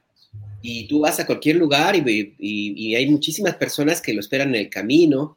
Fue a Estados Unidos y muchísimos mexicanos que viven allá lo estuvieron esperando, lo cual no había ocurrido con otros presidentes. Bueno, sí, lo esperaban, pero para insultarlos, ¿no? En este caso no fue así. Entonces a mí me parece que habría que tener una, una revisión de qué tanta eh, realmente presencia política efectiva, más allá de las élites, tienen esto, esto que vemos ahora eh, con los medios de comunicación convencionales y también la discusión política y politiquera que se da en redes. Porque sí, es cierto, hay más de 100 millones, bueno, hay muchísimos teléfonos celulares, para no decir una cantidad, más que las líneas fijas. Pero una buena parte de, los usuarios de estas líneas de, de, de teléfono celular usuarios de Internet no revisan noticias. Entonces ahí me parece que habría que hacer un apunte de realmente esta discusión va a ser mella, una mella políticamente efectiva en términos de votos? Puede ser que sí, lo vimos en Ciudad de México, pero hay que revisar también el componente de quienes votaron en contra de, Morena y por qué se perdió media, media Ciudad de México. También tiene que ver con, con Fuego Amigo. Pero ya en términos efectivos, realmente hablamos de medios con una presencia nacional que realmente sean indispensables y que haya gente, como en algún momento se decía, que todo el mundo esperaba para ver a Jacobo o a quien fuera en su caso, para ver cómo, cómo, iba la República, cómo, iba el país. me parece que habría que revisar también ese punto, Julio. Bien. Eh, Alberto Nájar, gracias. Juan Becerra Costa, a veces me parece que estamos en presencia de una especie de la trampa de las encuestas. Durante mucho tiempo el movimiento obradorista denunció las encuestas, señalando que eran eh, susceptibles de desconfianza, que la encuesta es de quien la paga, que las encuestas están cuchareadas. Ahora ha habido este trienio en el cual, pues las encuestas han ido reflejando una popularidad y una presencia del presidente muy alta. ¿Qué va a pasar si es que esos mismos intereses que solían distorsionar eh, las encuestas de opinión, de pronto dicen que ya va bajando por motivo de todas estas acusaciones, señalamientos, eh, la evidencia de enriquecimiento de personajes de la 4T.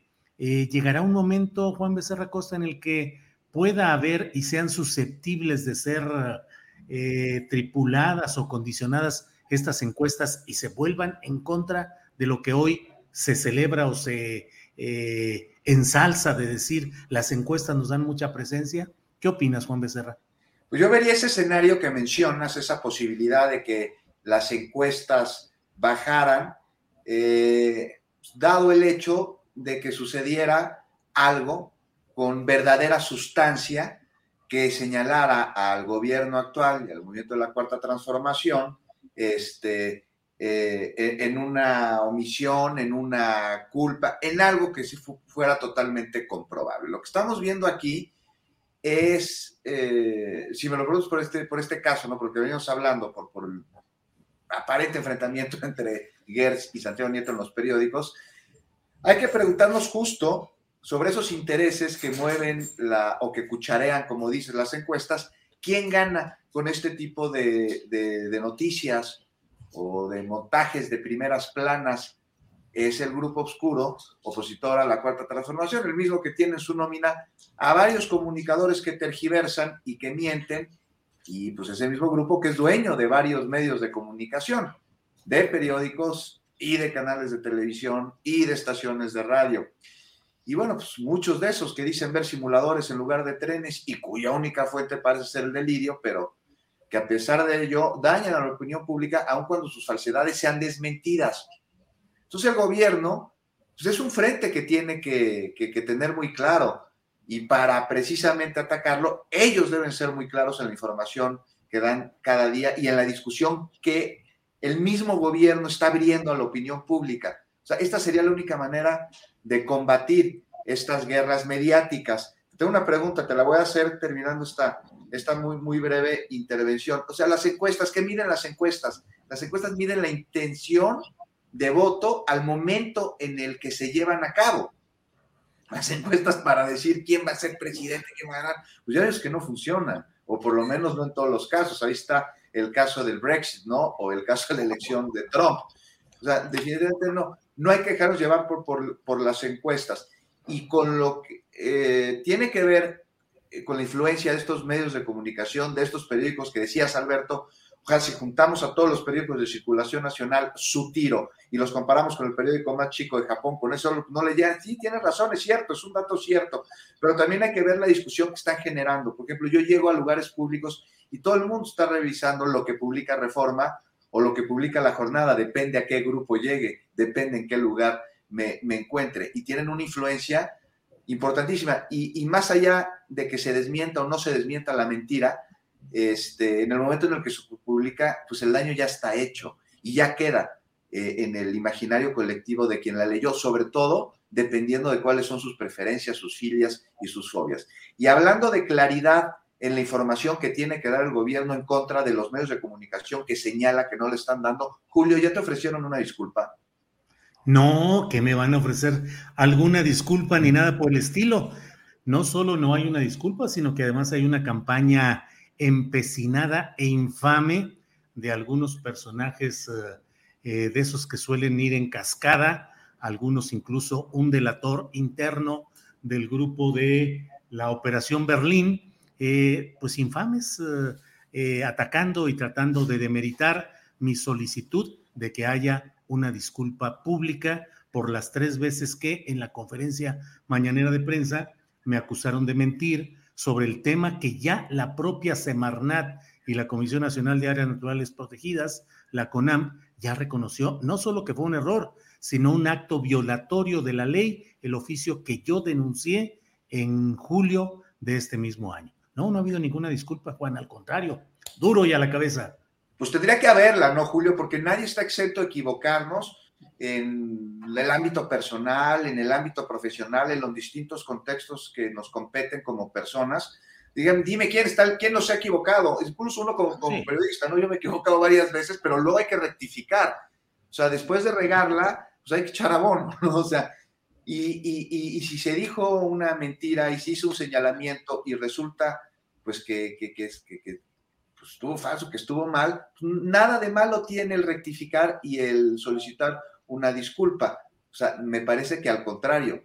Que ¿No, te, parece, Juan, que, perdieron la oportunidad en la, en la mañanera de darle el sentido tantas veces declarado a esa sección? Porque cuando la presentan, la sección, hablan de que no se trata de ir contra la libertad de expresión, sino de desmontar mentiras, de, eh, del derecho de réplica desde desde la presidencia, esta era una oportunidad para eh, que recuperara ese sentido original y creo que, no solo la perdieron, sino además hubo en algún momento hasta una, una toma a, la licenciada Vilchis en el momento que el presidente decía que puede ser que no sepa leer, pero que no, no es mentirosa, que no miente, con lo cual le hizo pues un pobre favor a, a esa funcionaria pública. ¿no? Pues, eureka, ¿no? Eureka, se, tendría que decir. No, digamos, ok, se equivocó. Digo una mentira, pero se equivocó. No sabía que estaba mintiendo cuando la estaba emitiendo. Una disculpa, enaltece dar una disculpa y va muy con el espíritu de la cuarta transformación. En fin, esperemos que llegue, Julio. Pues sí, esperemos así. Juan Becerra Costa, muchas gracias. Arturo Cano, mm, este tema del CIDE se ha ido complicando a mí me parece que siempre que hay jóvenes, que hay estudiantes defendiendo una causa, pues es algo que debería prender las luces rojas en el gobierno, en las autoridades, porque es algo que puede evolucionar y tomar una dimensión distinta a la original. Me parece que por fortuna ya parece entablarse alguna forma de diálogo, ya platicó ayer la directora del CONACYT con algunos estudiantes, se programa para el próximo jueves una reunión eh, con parte de esta comunidad. ¿Cómo has visto la evolución de este caso del CIDE y si crees que esa batalla por eh, implantar una política distinta en lo educativo, lo científico, eh, va avanzando en las universidades públicas, Arturo Cano?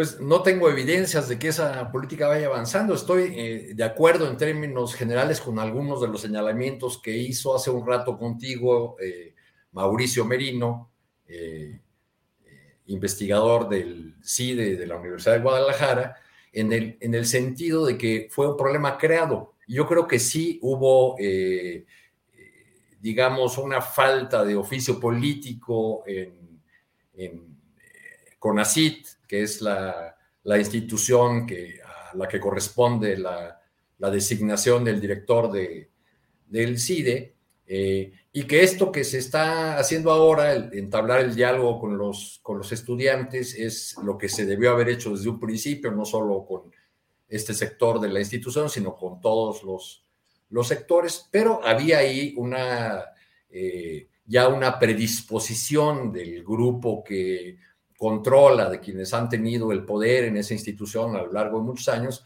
eh, pues eh, una actitud ya preventiva o defensiva, que incluyó la, renuncia del exdirector, y la idea de que los dos, de los dos propuestos o mencionados para como candidatos para ser director, pues había uno que sí era aceptable para la, la comunidad y el otro no. Esta discusión se da eh, en el marco de, de, lo que desde la oposición se consideran ataques a la ciencia y a la tecnología y a la inteligencia del país, incluso se llega a ese punto.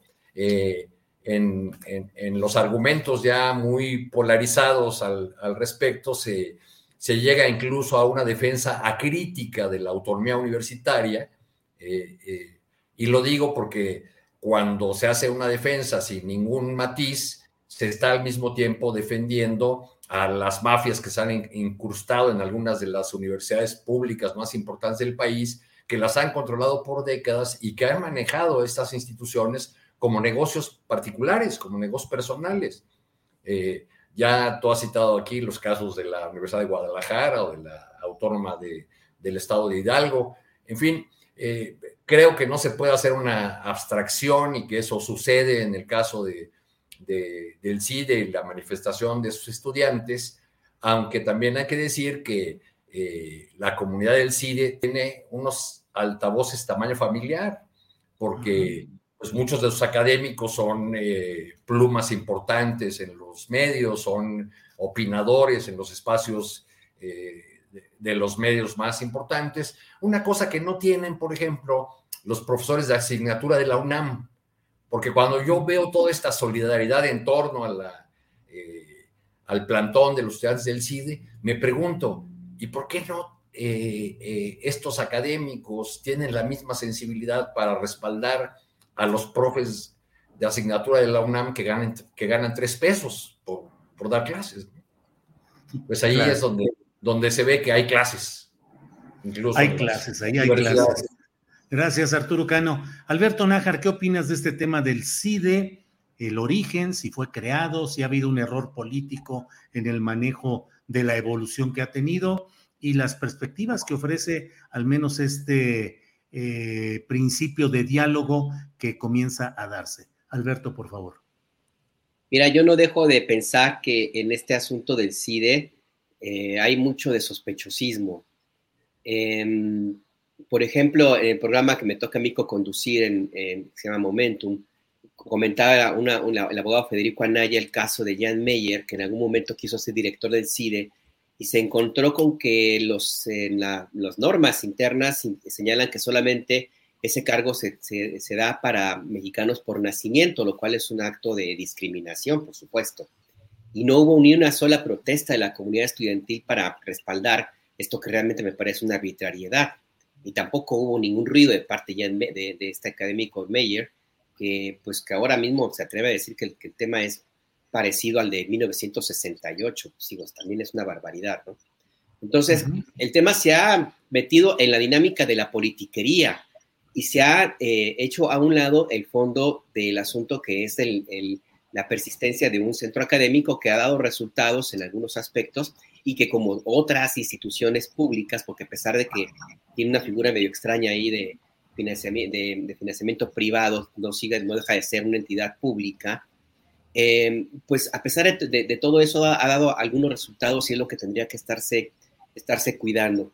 Em, más allá de, lo que se ha visto hasta ahora, me parece que sí hay un, error político de la forma como se hizo la designación de este eh, director del CIDE.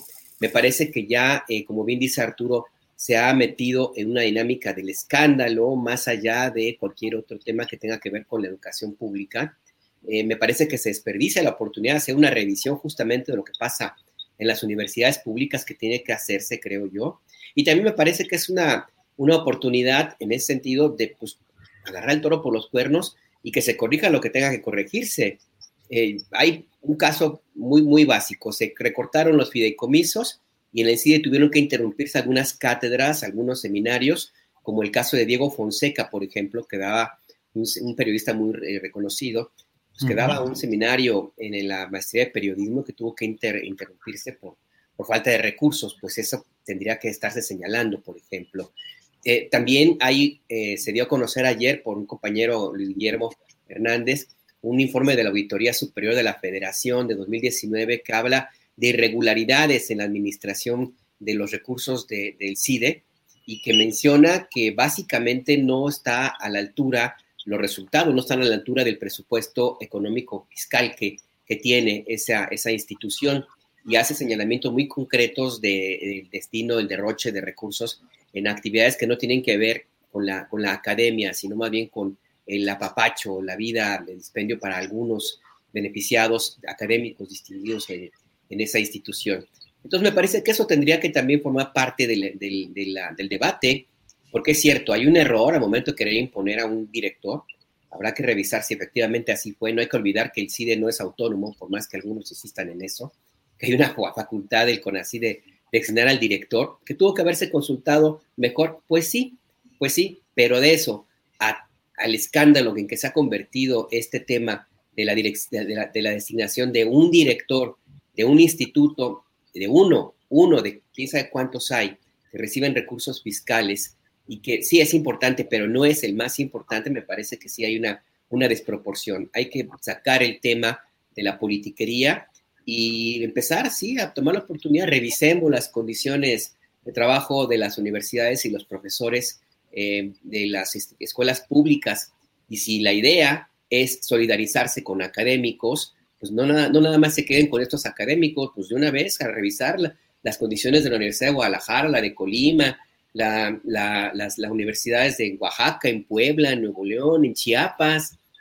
Digo, si el afán es o, la idea que están tratando de construir con esta narrativa de que el presidente López Obrador es anticiencia y antiacademia, bueno, ahí tienen una oportunidad que salgan, se salgan de Coajimalpa y, y del barrio de Santa Fe, el carísimo barrio de Santa Fe, y se vayan a ras de suelo a los lugares donde realmente se necesitaría un apoyo similar, creo yo. Bien, Alberto. Muchas gracias. Juan Becerra Costa, ¿qué opinas del tema del CIDE, el origen del conflicto, su tratamiento y las perspectivas de diálogo y eventualmente, pues ya de resolución. ¿Qué opinas, Juan Becerra Costa? Bueno, pues tiempos extraños estamos viviendo. Dice y tiene razón mi compañera Azul Alzaga en que las movilizaciones estudiantiles en defensa de la educación pública, estábamos acostumbrados a que eran eh, a favor o en reclamo, en defensa de la gratuidad, ¿no? De la institución o para ampliar la democratización de estas instituciones pero no para mantener el status quo. Bueno, eh, sí se está llevando a cabo una transformación en el país. Ingenuo pensar que no se iba a llevar también en el ámbito académico y en este tipo de instituciones. Mira, sobre el tema del CIDE, me parece que lo más destacado de entrada es el anuncio a la gratuidad en esta institución, así como en todos los centros públicos de investigación, porque marca un antes y un después, en, efecto, en el acceso a la educación en México. Ahora, en el caso particular del CIDE, es de destacar el intento de incorporar a profesores egresados de universidades nacionales de aquí. Algo que parece que ha molestado a maestros del centro que actualmente dan clase ahí, que en su mayoría son egresados de universidades en el extranjero. Ahora, estudiantes del CIDE de entrada convocan una movilización para exigir que te ya eche renuncie. Y dicen, es para exigir libertad de cátedra y para exigir libre expresión de las ideas. Yo me pregunto, que eso no es lo que se busca con todo lo que está sucediendo en el CIDE actualmente y toda la discusión en la que estamos enfrascados, que no es eso lo que justamente hacía claudicar al CIDE, la falta de libre expresión de todas las ideas. claramente se, se, exponen ahí, se han expuesto unas ideas, pero todas, un abanico general en una institución con una clara ideología neoliberal que hoy busca abrir perspectivas, pero pues este, sobre todo democratizarse, caray, hacerse más accesible. En fin, más allá de acuerdos o desacuerdos, este asunto, como todos en nuestro país, se ha politizado, Julio.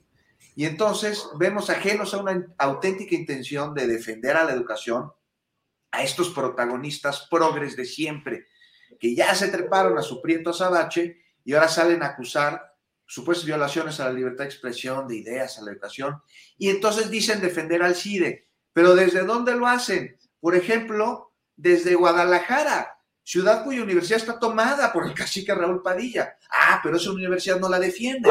¿Por qué? O sea, son selectivos en sus luchas, o sea, son hipócritas en sus discursos.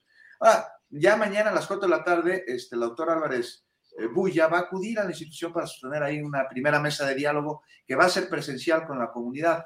Entonces, bueno, hay una mesa de diálogo presencial que sea el espacio abierto al diálogo. Ojalá que no se convierta en un tribunal sobre qué es la verdad y qué es la mentira, sino que sea una conversación que dé como conclusiones la necesidad de que todas las voces sean escuchadas y todos y todas tengan equitativamente el mismo espacio y la misma oportunidad de poder llevar a cabo una, una educación. Ojalá se despolitice este tema y se vaya más allá de las, de las fobias y responda a lo que verdaderamente compete, que es la educación en nuestro país y de calidad.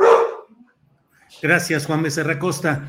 Arturo Cano, son las 2 de la tarde con 48 minutos. Terminando esta mesa, tendremos información y algunos datos relevantes del día con mi compañera Adriana Buentello. Así es que invito a que nos acompañen luego de esta mesa de periodismo. Arturo Cano, mmm, pues eh, eh, Marcelo Ebrard eh, publicita, se da a conocer que va a recibir un premio de una organización en Estados Unidos por la denuncia contra el armamento que de Estados Unidos envían a México. La señora Claudia Sheinbaum ha estado muy presente en giras recientes con el presidente de la República y hoy rinde su tercer informe de gobierno. Y Ricardo Monreal dice que le va a pedir a los Reyes Magos que le den una candidatura presidencial. ¿Cómo ves en el candidatómetro 2024? ¿Cómo ves a estos tres participantes, Arturo? Pues mira, para decirlo muy esquemática y rápidamente, eh, Marcelo sigue cultivando eh, eh, y cosechando los frutos de su privilegiada relación con Estados Unidos, sigue siendo el favorito de los poderes fácticos, que en mi opinión lo preferirían mil veces por sobre Claudia Sheinbaum. es el, el personaje que tiene mayores posibilidades de, hacer uso de una red que no, que no le viene de estos últimos tres años de la 4T, sino de una red nacional que, ha cultivado desde los tiempos que hacía política con, con Manuel Camacho. Eh, eh, Claudia Chema, por su lado, pues a, los ojos de la mayoría de los opinadores y de los ciudadanos de a pie con los que uno tiene posibilidad de, de conversar, pues es la, favorita del presidente López Obrador, tiene a su favor algunas políticas exitosas como jefa de gobierno de la Ciudad de México, eh, aunque eso no se tradujo en las elecciones de este año en, eh, en, buenos resultados para su partido Morena. Ahí observo una de las debilidades también de Claudia. Veo que con las últimas encuestas que le dan 50% eh, o un poco más a Morena en la, eh, en la eventualidad de una elección en este momento, los morenistas aparecen de inmediato muy alegres y se ponen a celebrar y se olvidan de la derrota que sufrieron apenas hace, hace unos meses o se olvidan de lo lento que está caminando un proceso que debería interesarles mucho, que es el proceso revocatorio. Hasta el momento y faltando apenas creo unos 19 días o algo así para, para que se cierre el plazo, no, no se ha llegado en el acopio de firmas ni al 30% de los apoyos que son requeridos para que el revocatorio sea válido. Por el lado del candidato que se quiere colar, de Ricardo Monreal, pues es, es, muy curioso cómo se la pasa haciendo llamados a la tranquilidad, a la calma, esperemos los tiempos, pero no deja de moverse un segundo en la, en la dirección en la, que, en la que quiere ir y anotarse. Anda por ahí circulando un video que vi hace un ratillo, donde se le promociona mostrando algunas encuestas donde se, se ilustra que ha sido el, el que más ha crecido. Eh, lo que no es muy complicado, dado que era el candidato que estaba más abajo, ¿no? O el, el, pues candidato o aspirante. Entonces, cualquier crecimiento en su caso, pues es un, es un crecimiento importante. En la valoración de los eh, atributos de Monreal para considerarse aspirante o suspirante con alguna posibilidad, yo creo que está en primer lugar su propia biografía. Él debe tener muy eh, en el fondo de su corazón y muy introyectado el tema de que su lanzamiento a la política nacional vino de su rebeldía, de, de aquel episodio eh, que se conoció como el Monrealazo, que lo, que lo terminó haciendo eh, gobernador. Entonces, en ese videito que les comentaba, eh, dan los números y, terminan diciendo, entonces, no se sorprenda si Ricardo Monreal aparece como, como candidato.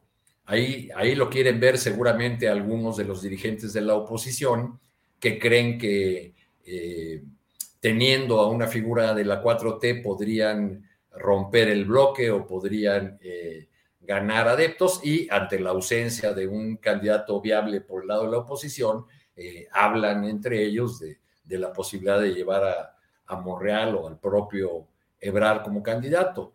¿Cuál es el mérito de, Monreal en lo que va del sexenio del presidente López Obrador?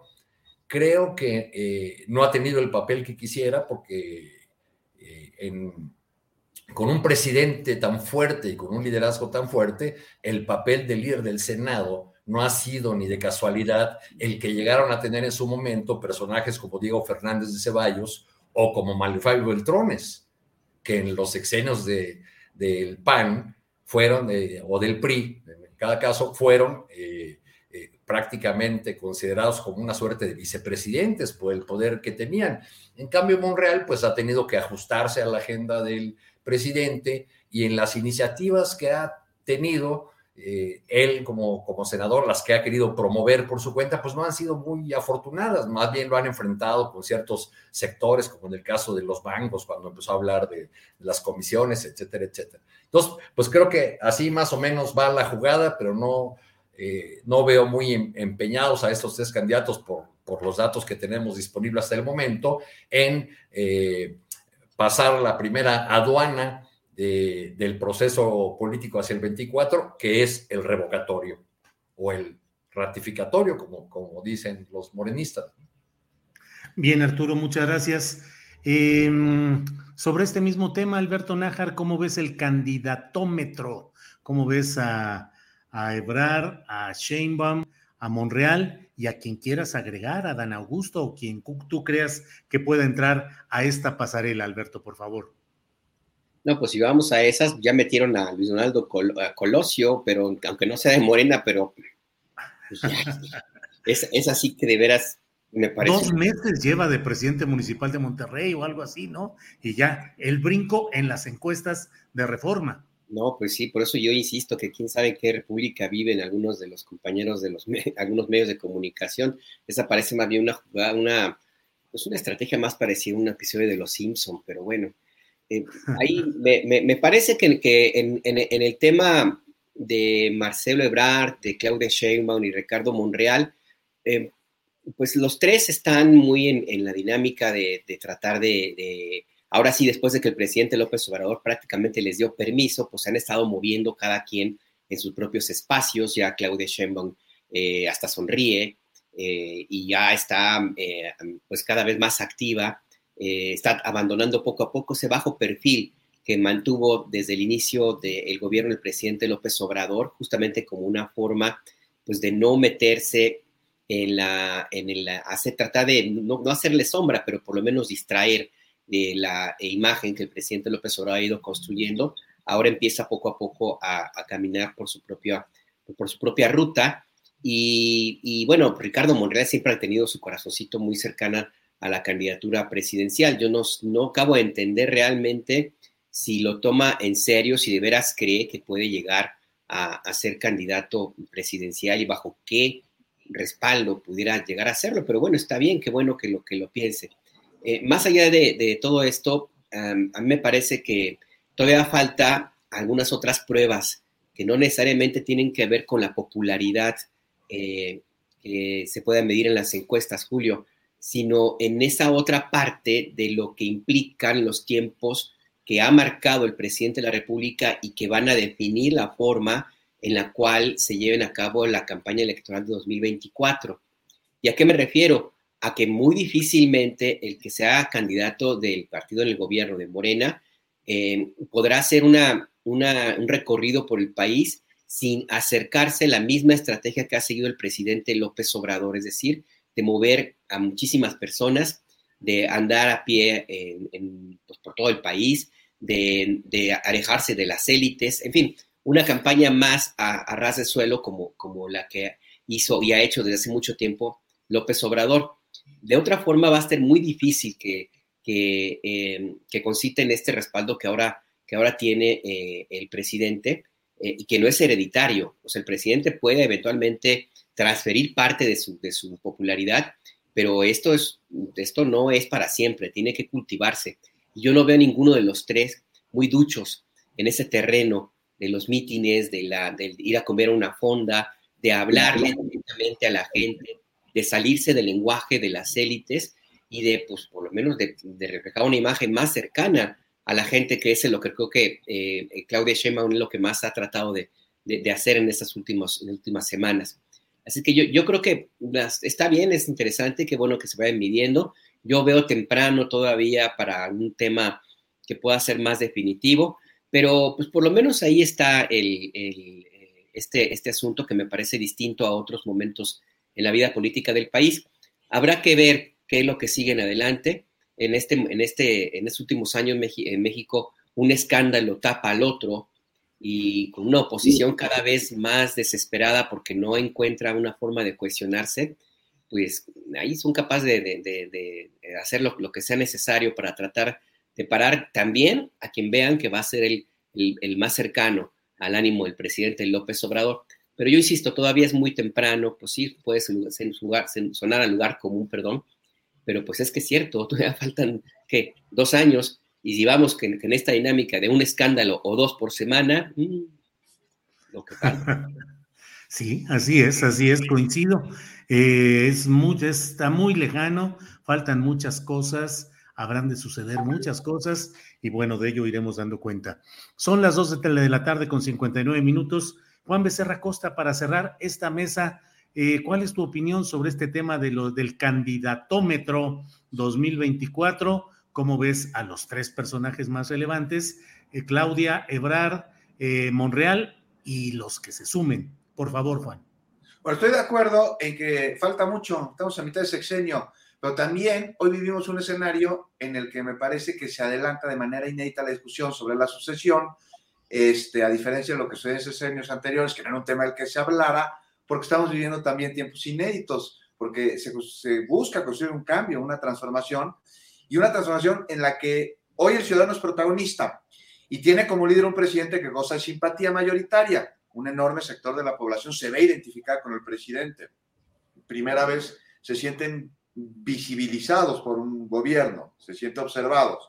Entonces la discusión sobre quién le va a dar continuidad a un proyecto que, que, su discurso es no ver a la desigualdad como una virtud y que intenta construir una sociedad que sea equitativa, algo que para el neoliberalismo pues es ineficaz, pues comulga con la falacia que el rico es rico por méritos propios y que el pobre es culpable de su pobreza. Bueno, es una discusión pertinente ahora, a tres años, porque es una preocupación para la gran mayoría del país, en el sentido de quienes estamos por el cambio, no queremos que esto se detenga, y mucho menos que se eche para atrás, pero también es una preocupación para quienes no quieren el cambio y lloran por regresar al pasado, la oposición y los pequeños pero muy poderosos grupos con que pues durante tanto tiempo se beneficiaron justo con el hambre de los pobres. Ellos quieren recuperar el poder. ¿Cómo van?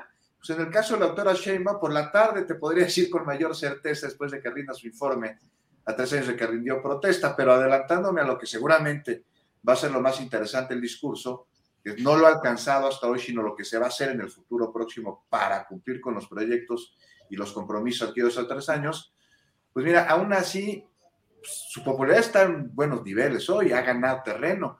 La Ciudad de México ha mejorado en distintos rubros y tiene muchísimos pendientes, sin duda pero estos no son invisibilizados y se atienden porque se está barriendo de arriba hacia abajo. Y ejemplo de ello es, la movilidad, ¿no? que primero atiende a las zonas más alejadas, a las más rezagadas, a las más pobres e históricamente olvidadas, y ya luego va a, otras zonas de la, de la, ciudad. O sea, No olvidemos que en, nuestra capital es de las primeras ciudades en el mundo en vacunar a su población completa. Y en fin, ¿cómo va Claudia Sheinbaum rumbo al 2024? Pues me parece que haciendo lo correcto, que es pues, trabajando, está gobernando, está buscando dar resultados y falta mucho sin duda, pero también faltan tres años. Y Marcelo Ebrard, pues él sale en todas las fotos, ¿no? Ya le dan premios en todas las fiestas, en todos los presidiums. No olvidemos que también ha estado pues, en muchos gobiernos y sin duda es un funcionario de una gran capacidad política y de una eficiencia indiscutible. Y por eso está respetado y querido en varios círculos, incluso en aquellos que no son afines a la cuarta transformación. Entonces, ojo aquí. Y Monreal, pues él va porque va, ¿no? Sin importar con quién, ¿no? Diga lo que diga, me parece. Y seguramente estaremos viendo muestras de poder en los siguientes años por parte suya, llamadas de atención para que vean que hay que tenerlo mejor de amigo.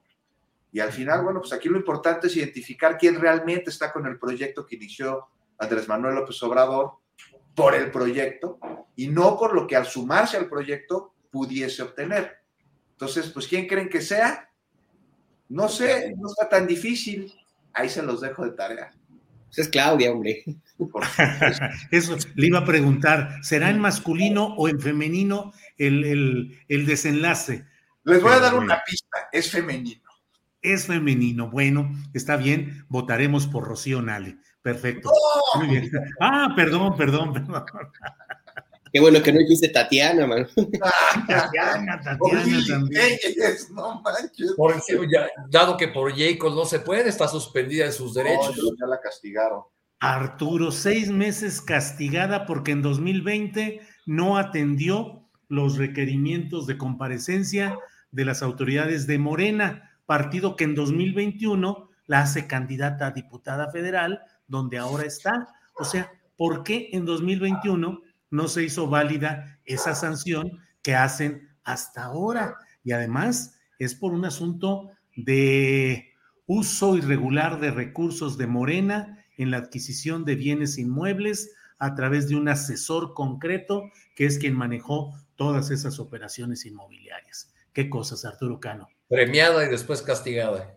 Así es, así es, fíjate nomás. Es... Pero en fin, pues Arturo, muchas gracias. Buenas muchas gracias, Julio. Nuevamente, gracias por el guateque de Sembrino, que fue eh, maravilloso para todos. Eh, pudimos saludar ahí a, compañeros que durante mucho tiempo no habíamos podido ver por la pandemia y otros asuntos, pero este, todo estuvo a todo dar. Sí, nos la pasamos muy sabroso. Gracias, Arturo. Alberto Nájar, muchas gracias y buenas tardes. Buenas tardes, Julio, y también muchas gracias por ese guateque, estuvo muy, muy divertido y la verdad que se sintió mucho, mucho el ambiente de la tripulación astillero, como, como bien se me a llamar. Gracias.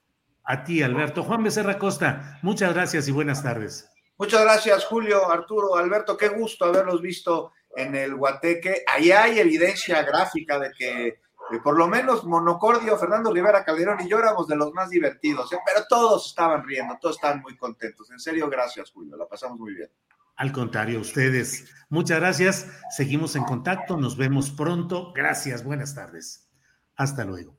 Bueno, pues esta ha sido la mesa de periodista de los miércoles. Muchas gracias a quienes nos han acompañado en esta mesa siempre sensacional. Y bueno, vamos ahora con información relevante de estas horas y para ello, ¿quién más que nuestra compañera Adriana Buentello, a quien doy las buenas tardes? Adriana, ¿cómo estás? ¿Cómo estás, Julio? Muy buenas tardes. Me da muchísimo gusto saludarlos en este día y pues tenemos algo de información también de la conferencia mañanera. Algunas cosas ya las comentaban en la mesa, pero importante lo que señaló hoy el presidente, sobre todo Julio, por este tema de las investigaciones eh, contra Santiago Nieto y también contra el fiscal Alejandro Gertz Manero, que de esto dieron cuenta eh, pues el Universal y el Reforma respectivamente. Julio, si te parece, vamos a escuchar qué dijo el presidente porque señaló pues que se investiguen ambos. Entonces, ese es lo de Santiago, que lo investigue si le corresponde. ¿Ya, está en función pública o apenas va a iniciar la.? No, pero este, estaría bien, yo creo que a él le convendría que se aclarara este, formalmente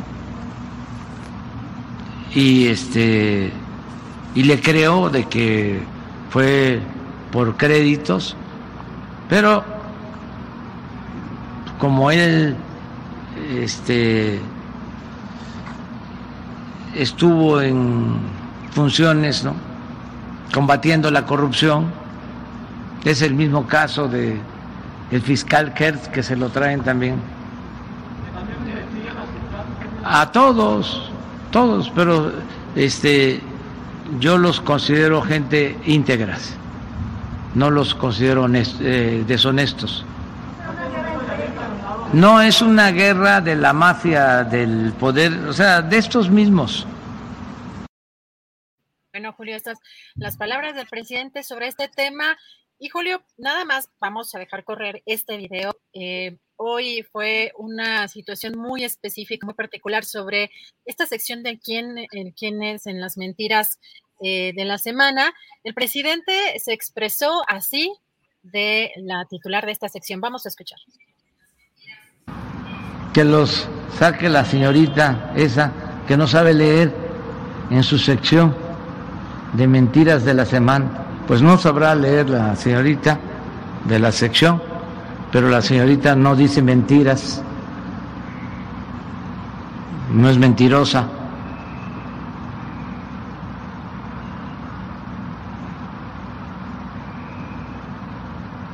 Y ya, ya ni le entiendo lo otro. Pero es una vergüenza. Y así, ojalá y cuiden su prestigio. Se puede decir que no tienen, pero no eh, debemos ser injustos y lapidarios. Pero deben de cuidarse y sobre todo un expresidente.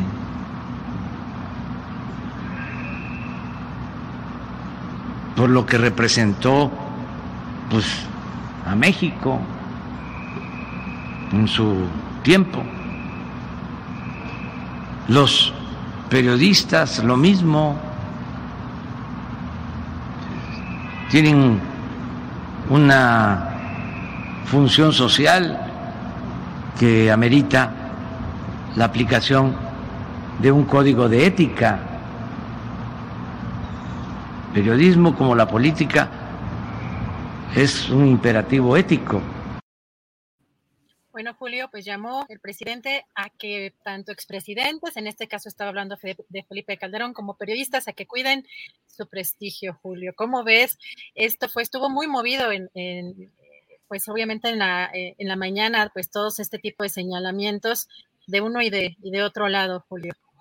Pues sí, es eh, eh, una reacción, digo, no solo porque lo haya dicho Felipe Caldeón Hinojosa, quien ciertamente desde mi punto de vista no tiene autoridad moral, prestigio ni valía para estarse quejando cuando durante su administración hizo las peores cosas imaginables.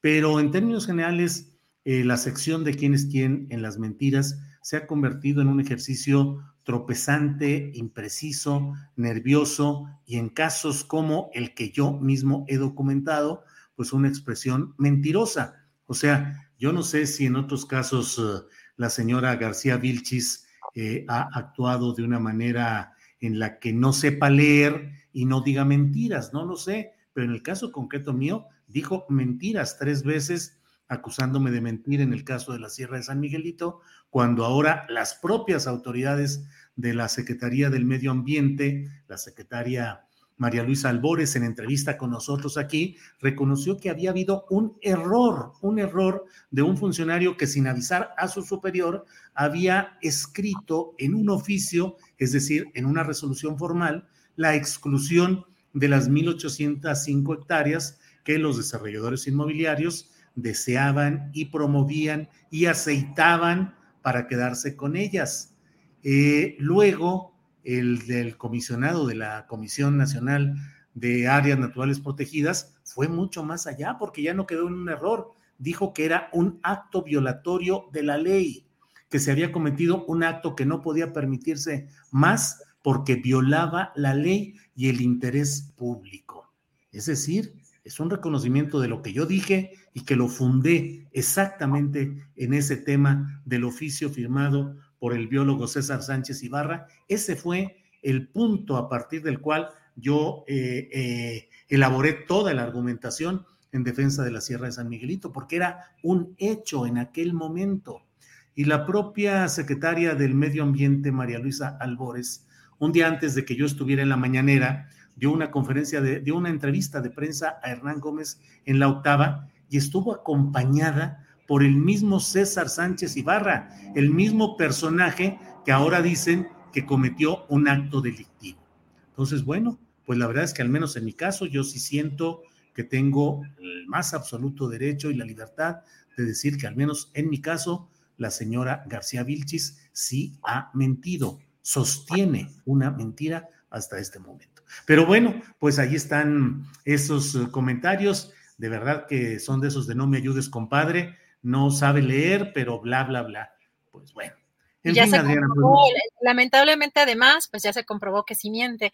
Y no solo en este caso, porque además, Julio, eh, permíteme nada más hacer este, este comentario, no solo es una cuestión, eh, digamos, personal, porque por supuesto que está el prestigio de uno como de una como periodista, sino aquí se comprobó no solamente que mintió esta persona y que también hay faltas y errores graves dentro de una dependencia que pudieron haber costado, imagínate, hubiera, se hubiera logrado, eh, pues eh, ahí establecer ese desarrollo inmobiliario, pues evidentemente en detrimento de toda una comunidad.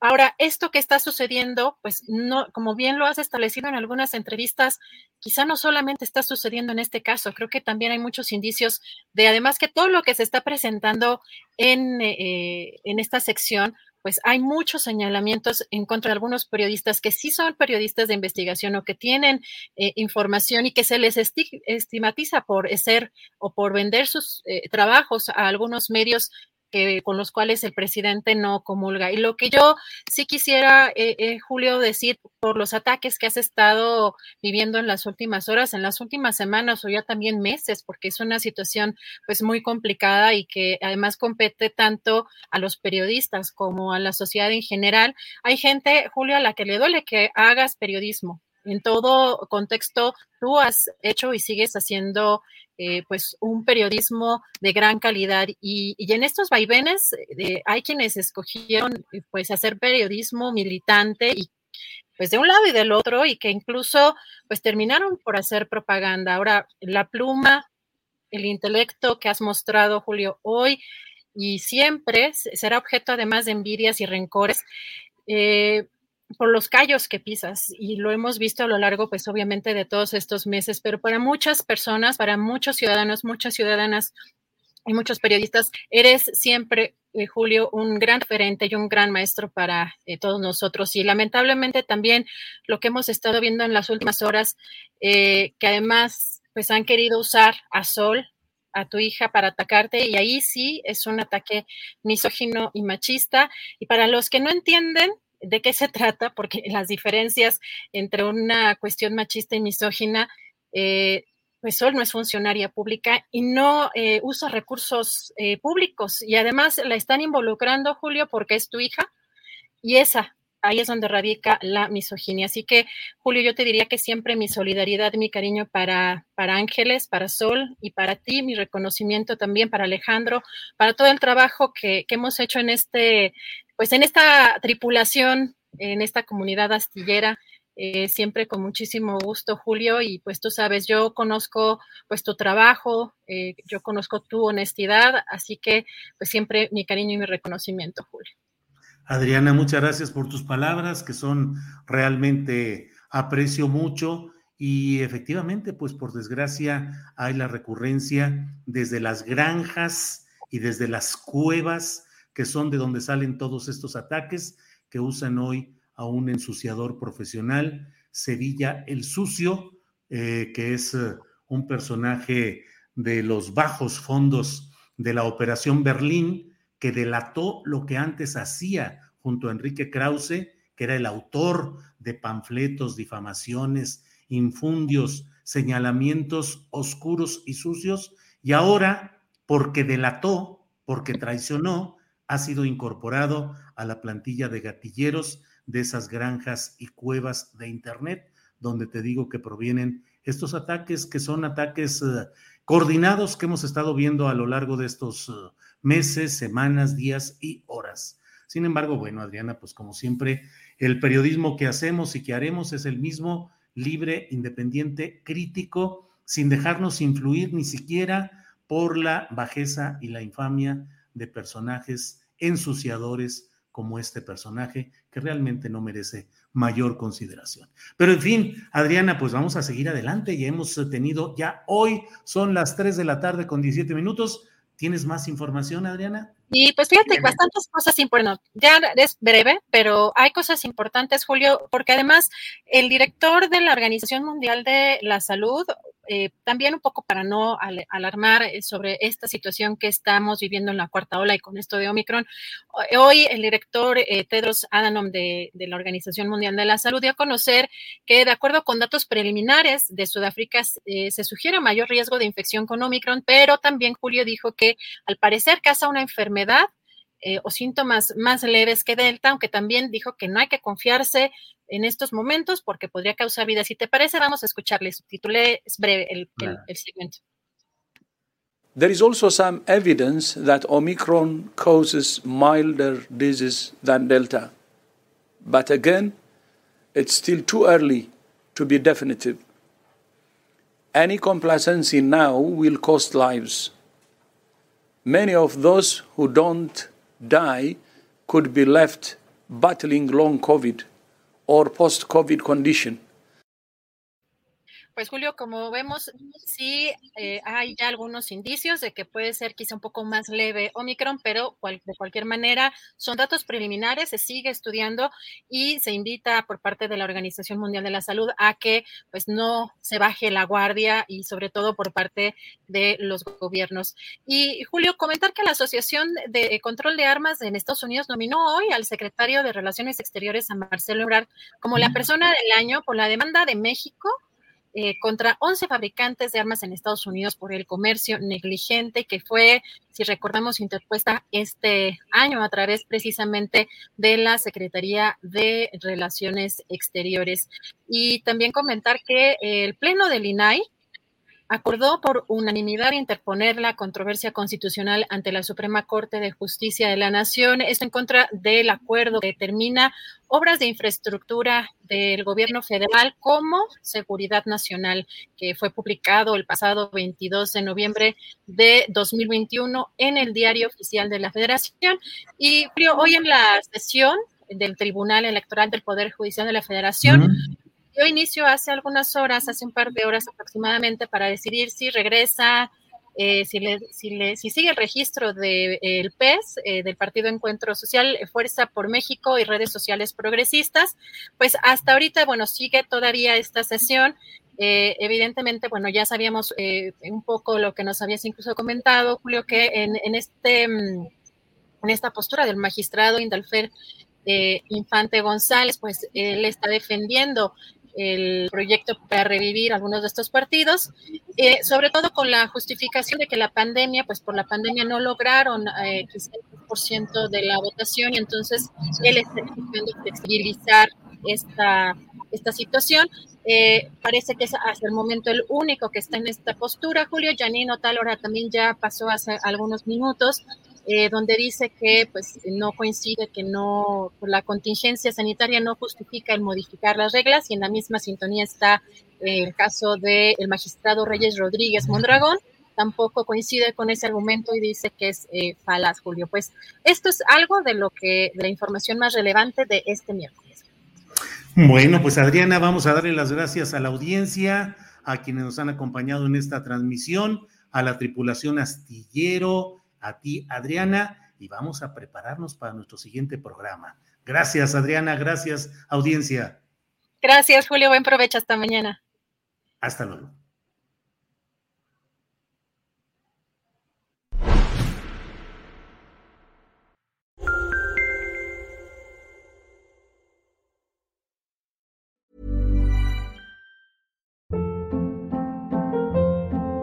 Hold up, what was that? Boring. No flavor. That was as bad as those leftovers you ate all week. Kiki Palmer here, and it's time to say hello to something fresh and guilt-free. Hello Fresh. Jazz up dinner with pecan-crusted chicken or garlic butter shrimp scampi. Now that's music to my mouth. Hello Fresh. Let's get this dinner party started. Discover all the delicious possibilities at hellofresh.com. En Sherwin Williams somos tu compa, tu pana, tu socio, pero sobre todo somos tu aliado, con más de 6.000 representantes para atenderte en tu idioma y beneficios para contratistas que encontrarás en aliadopro.com. En Sherwin Williams somos el aliado del PRO.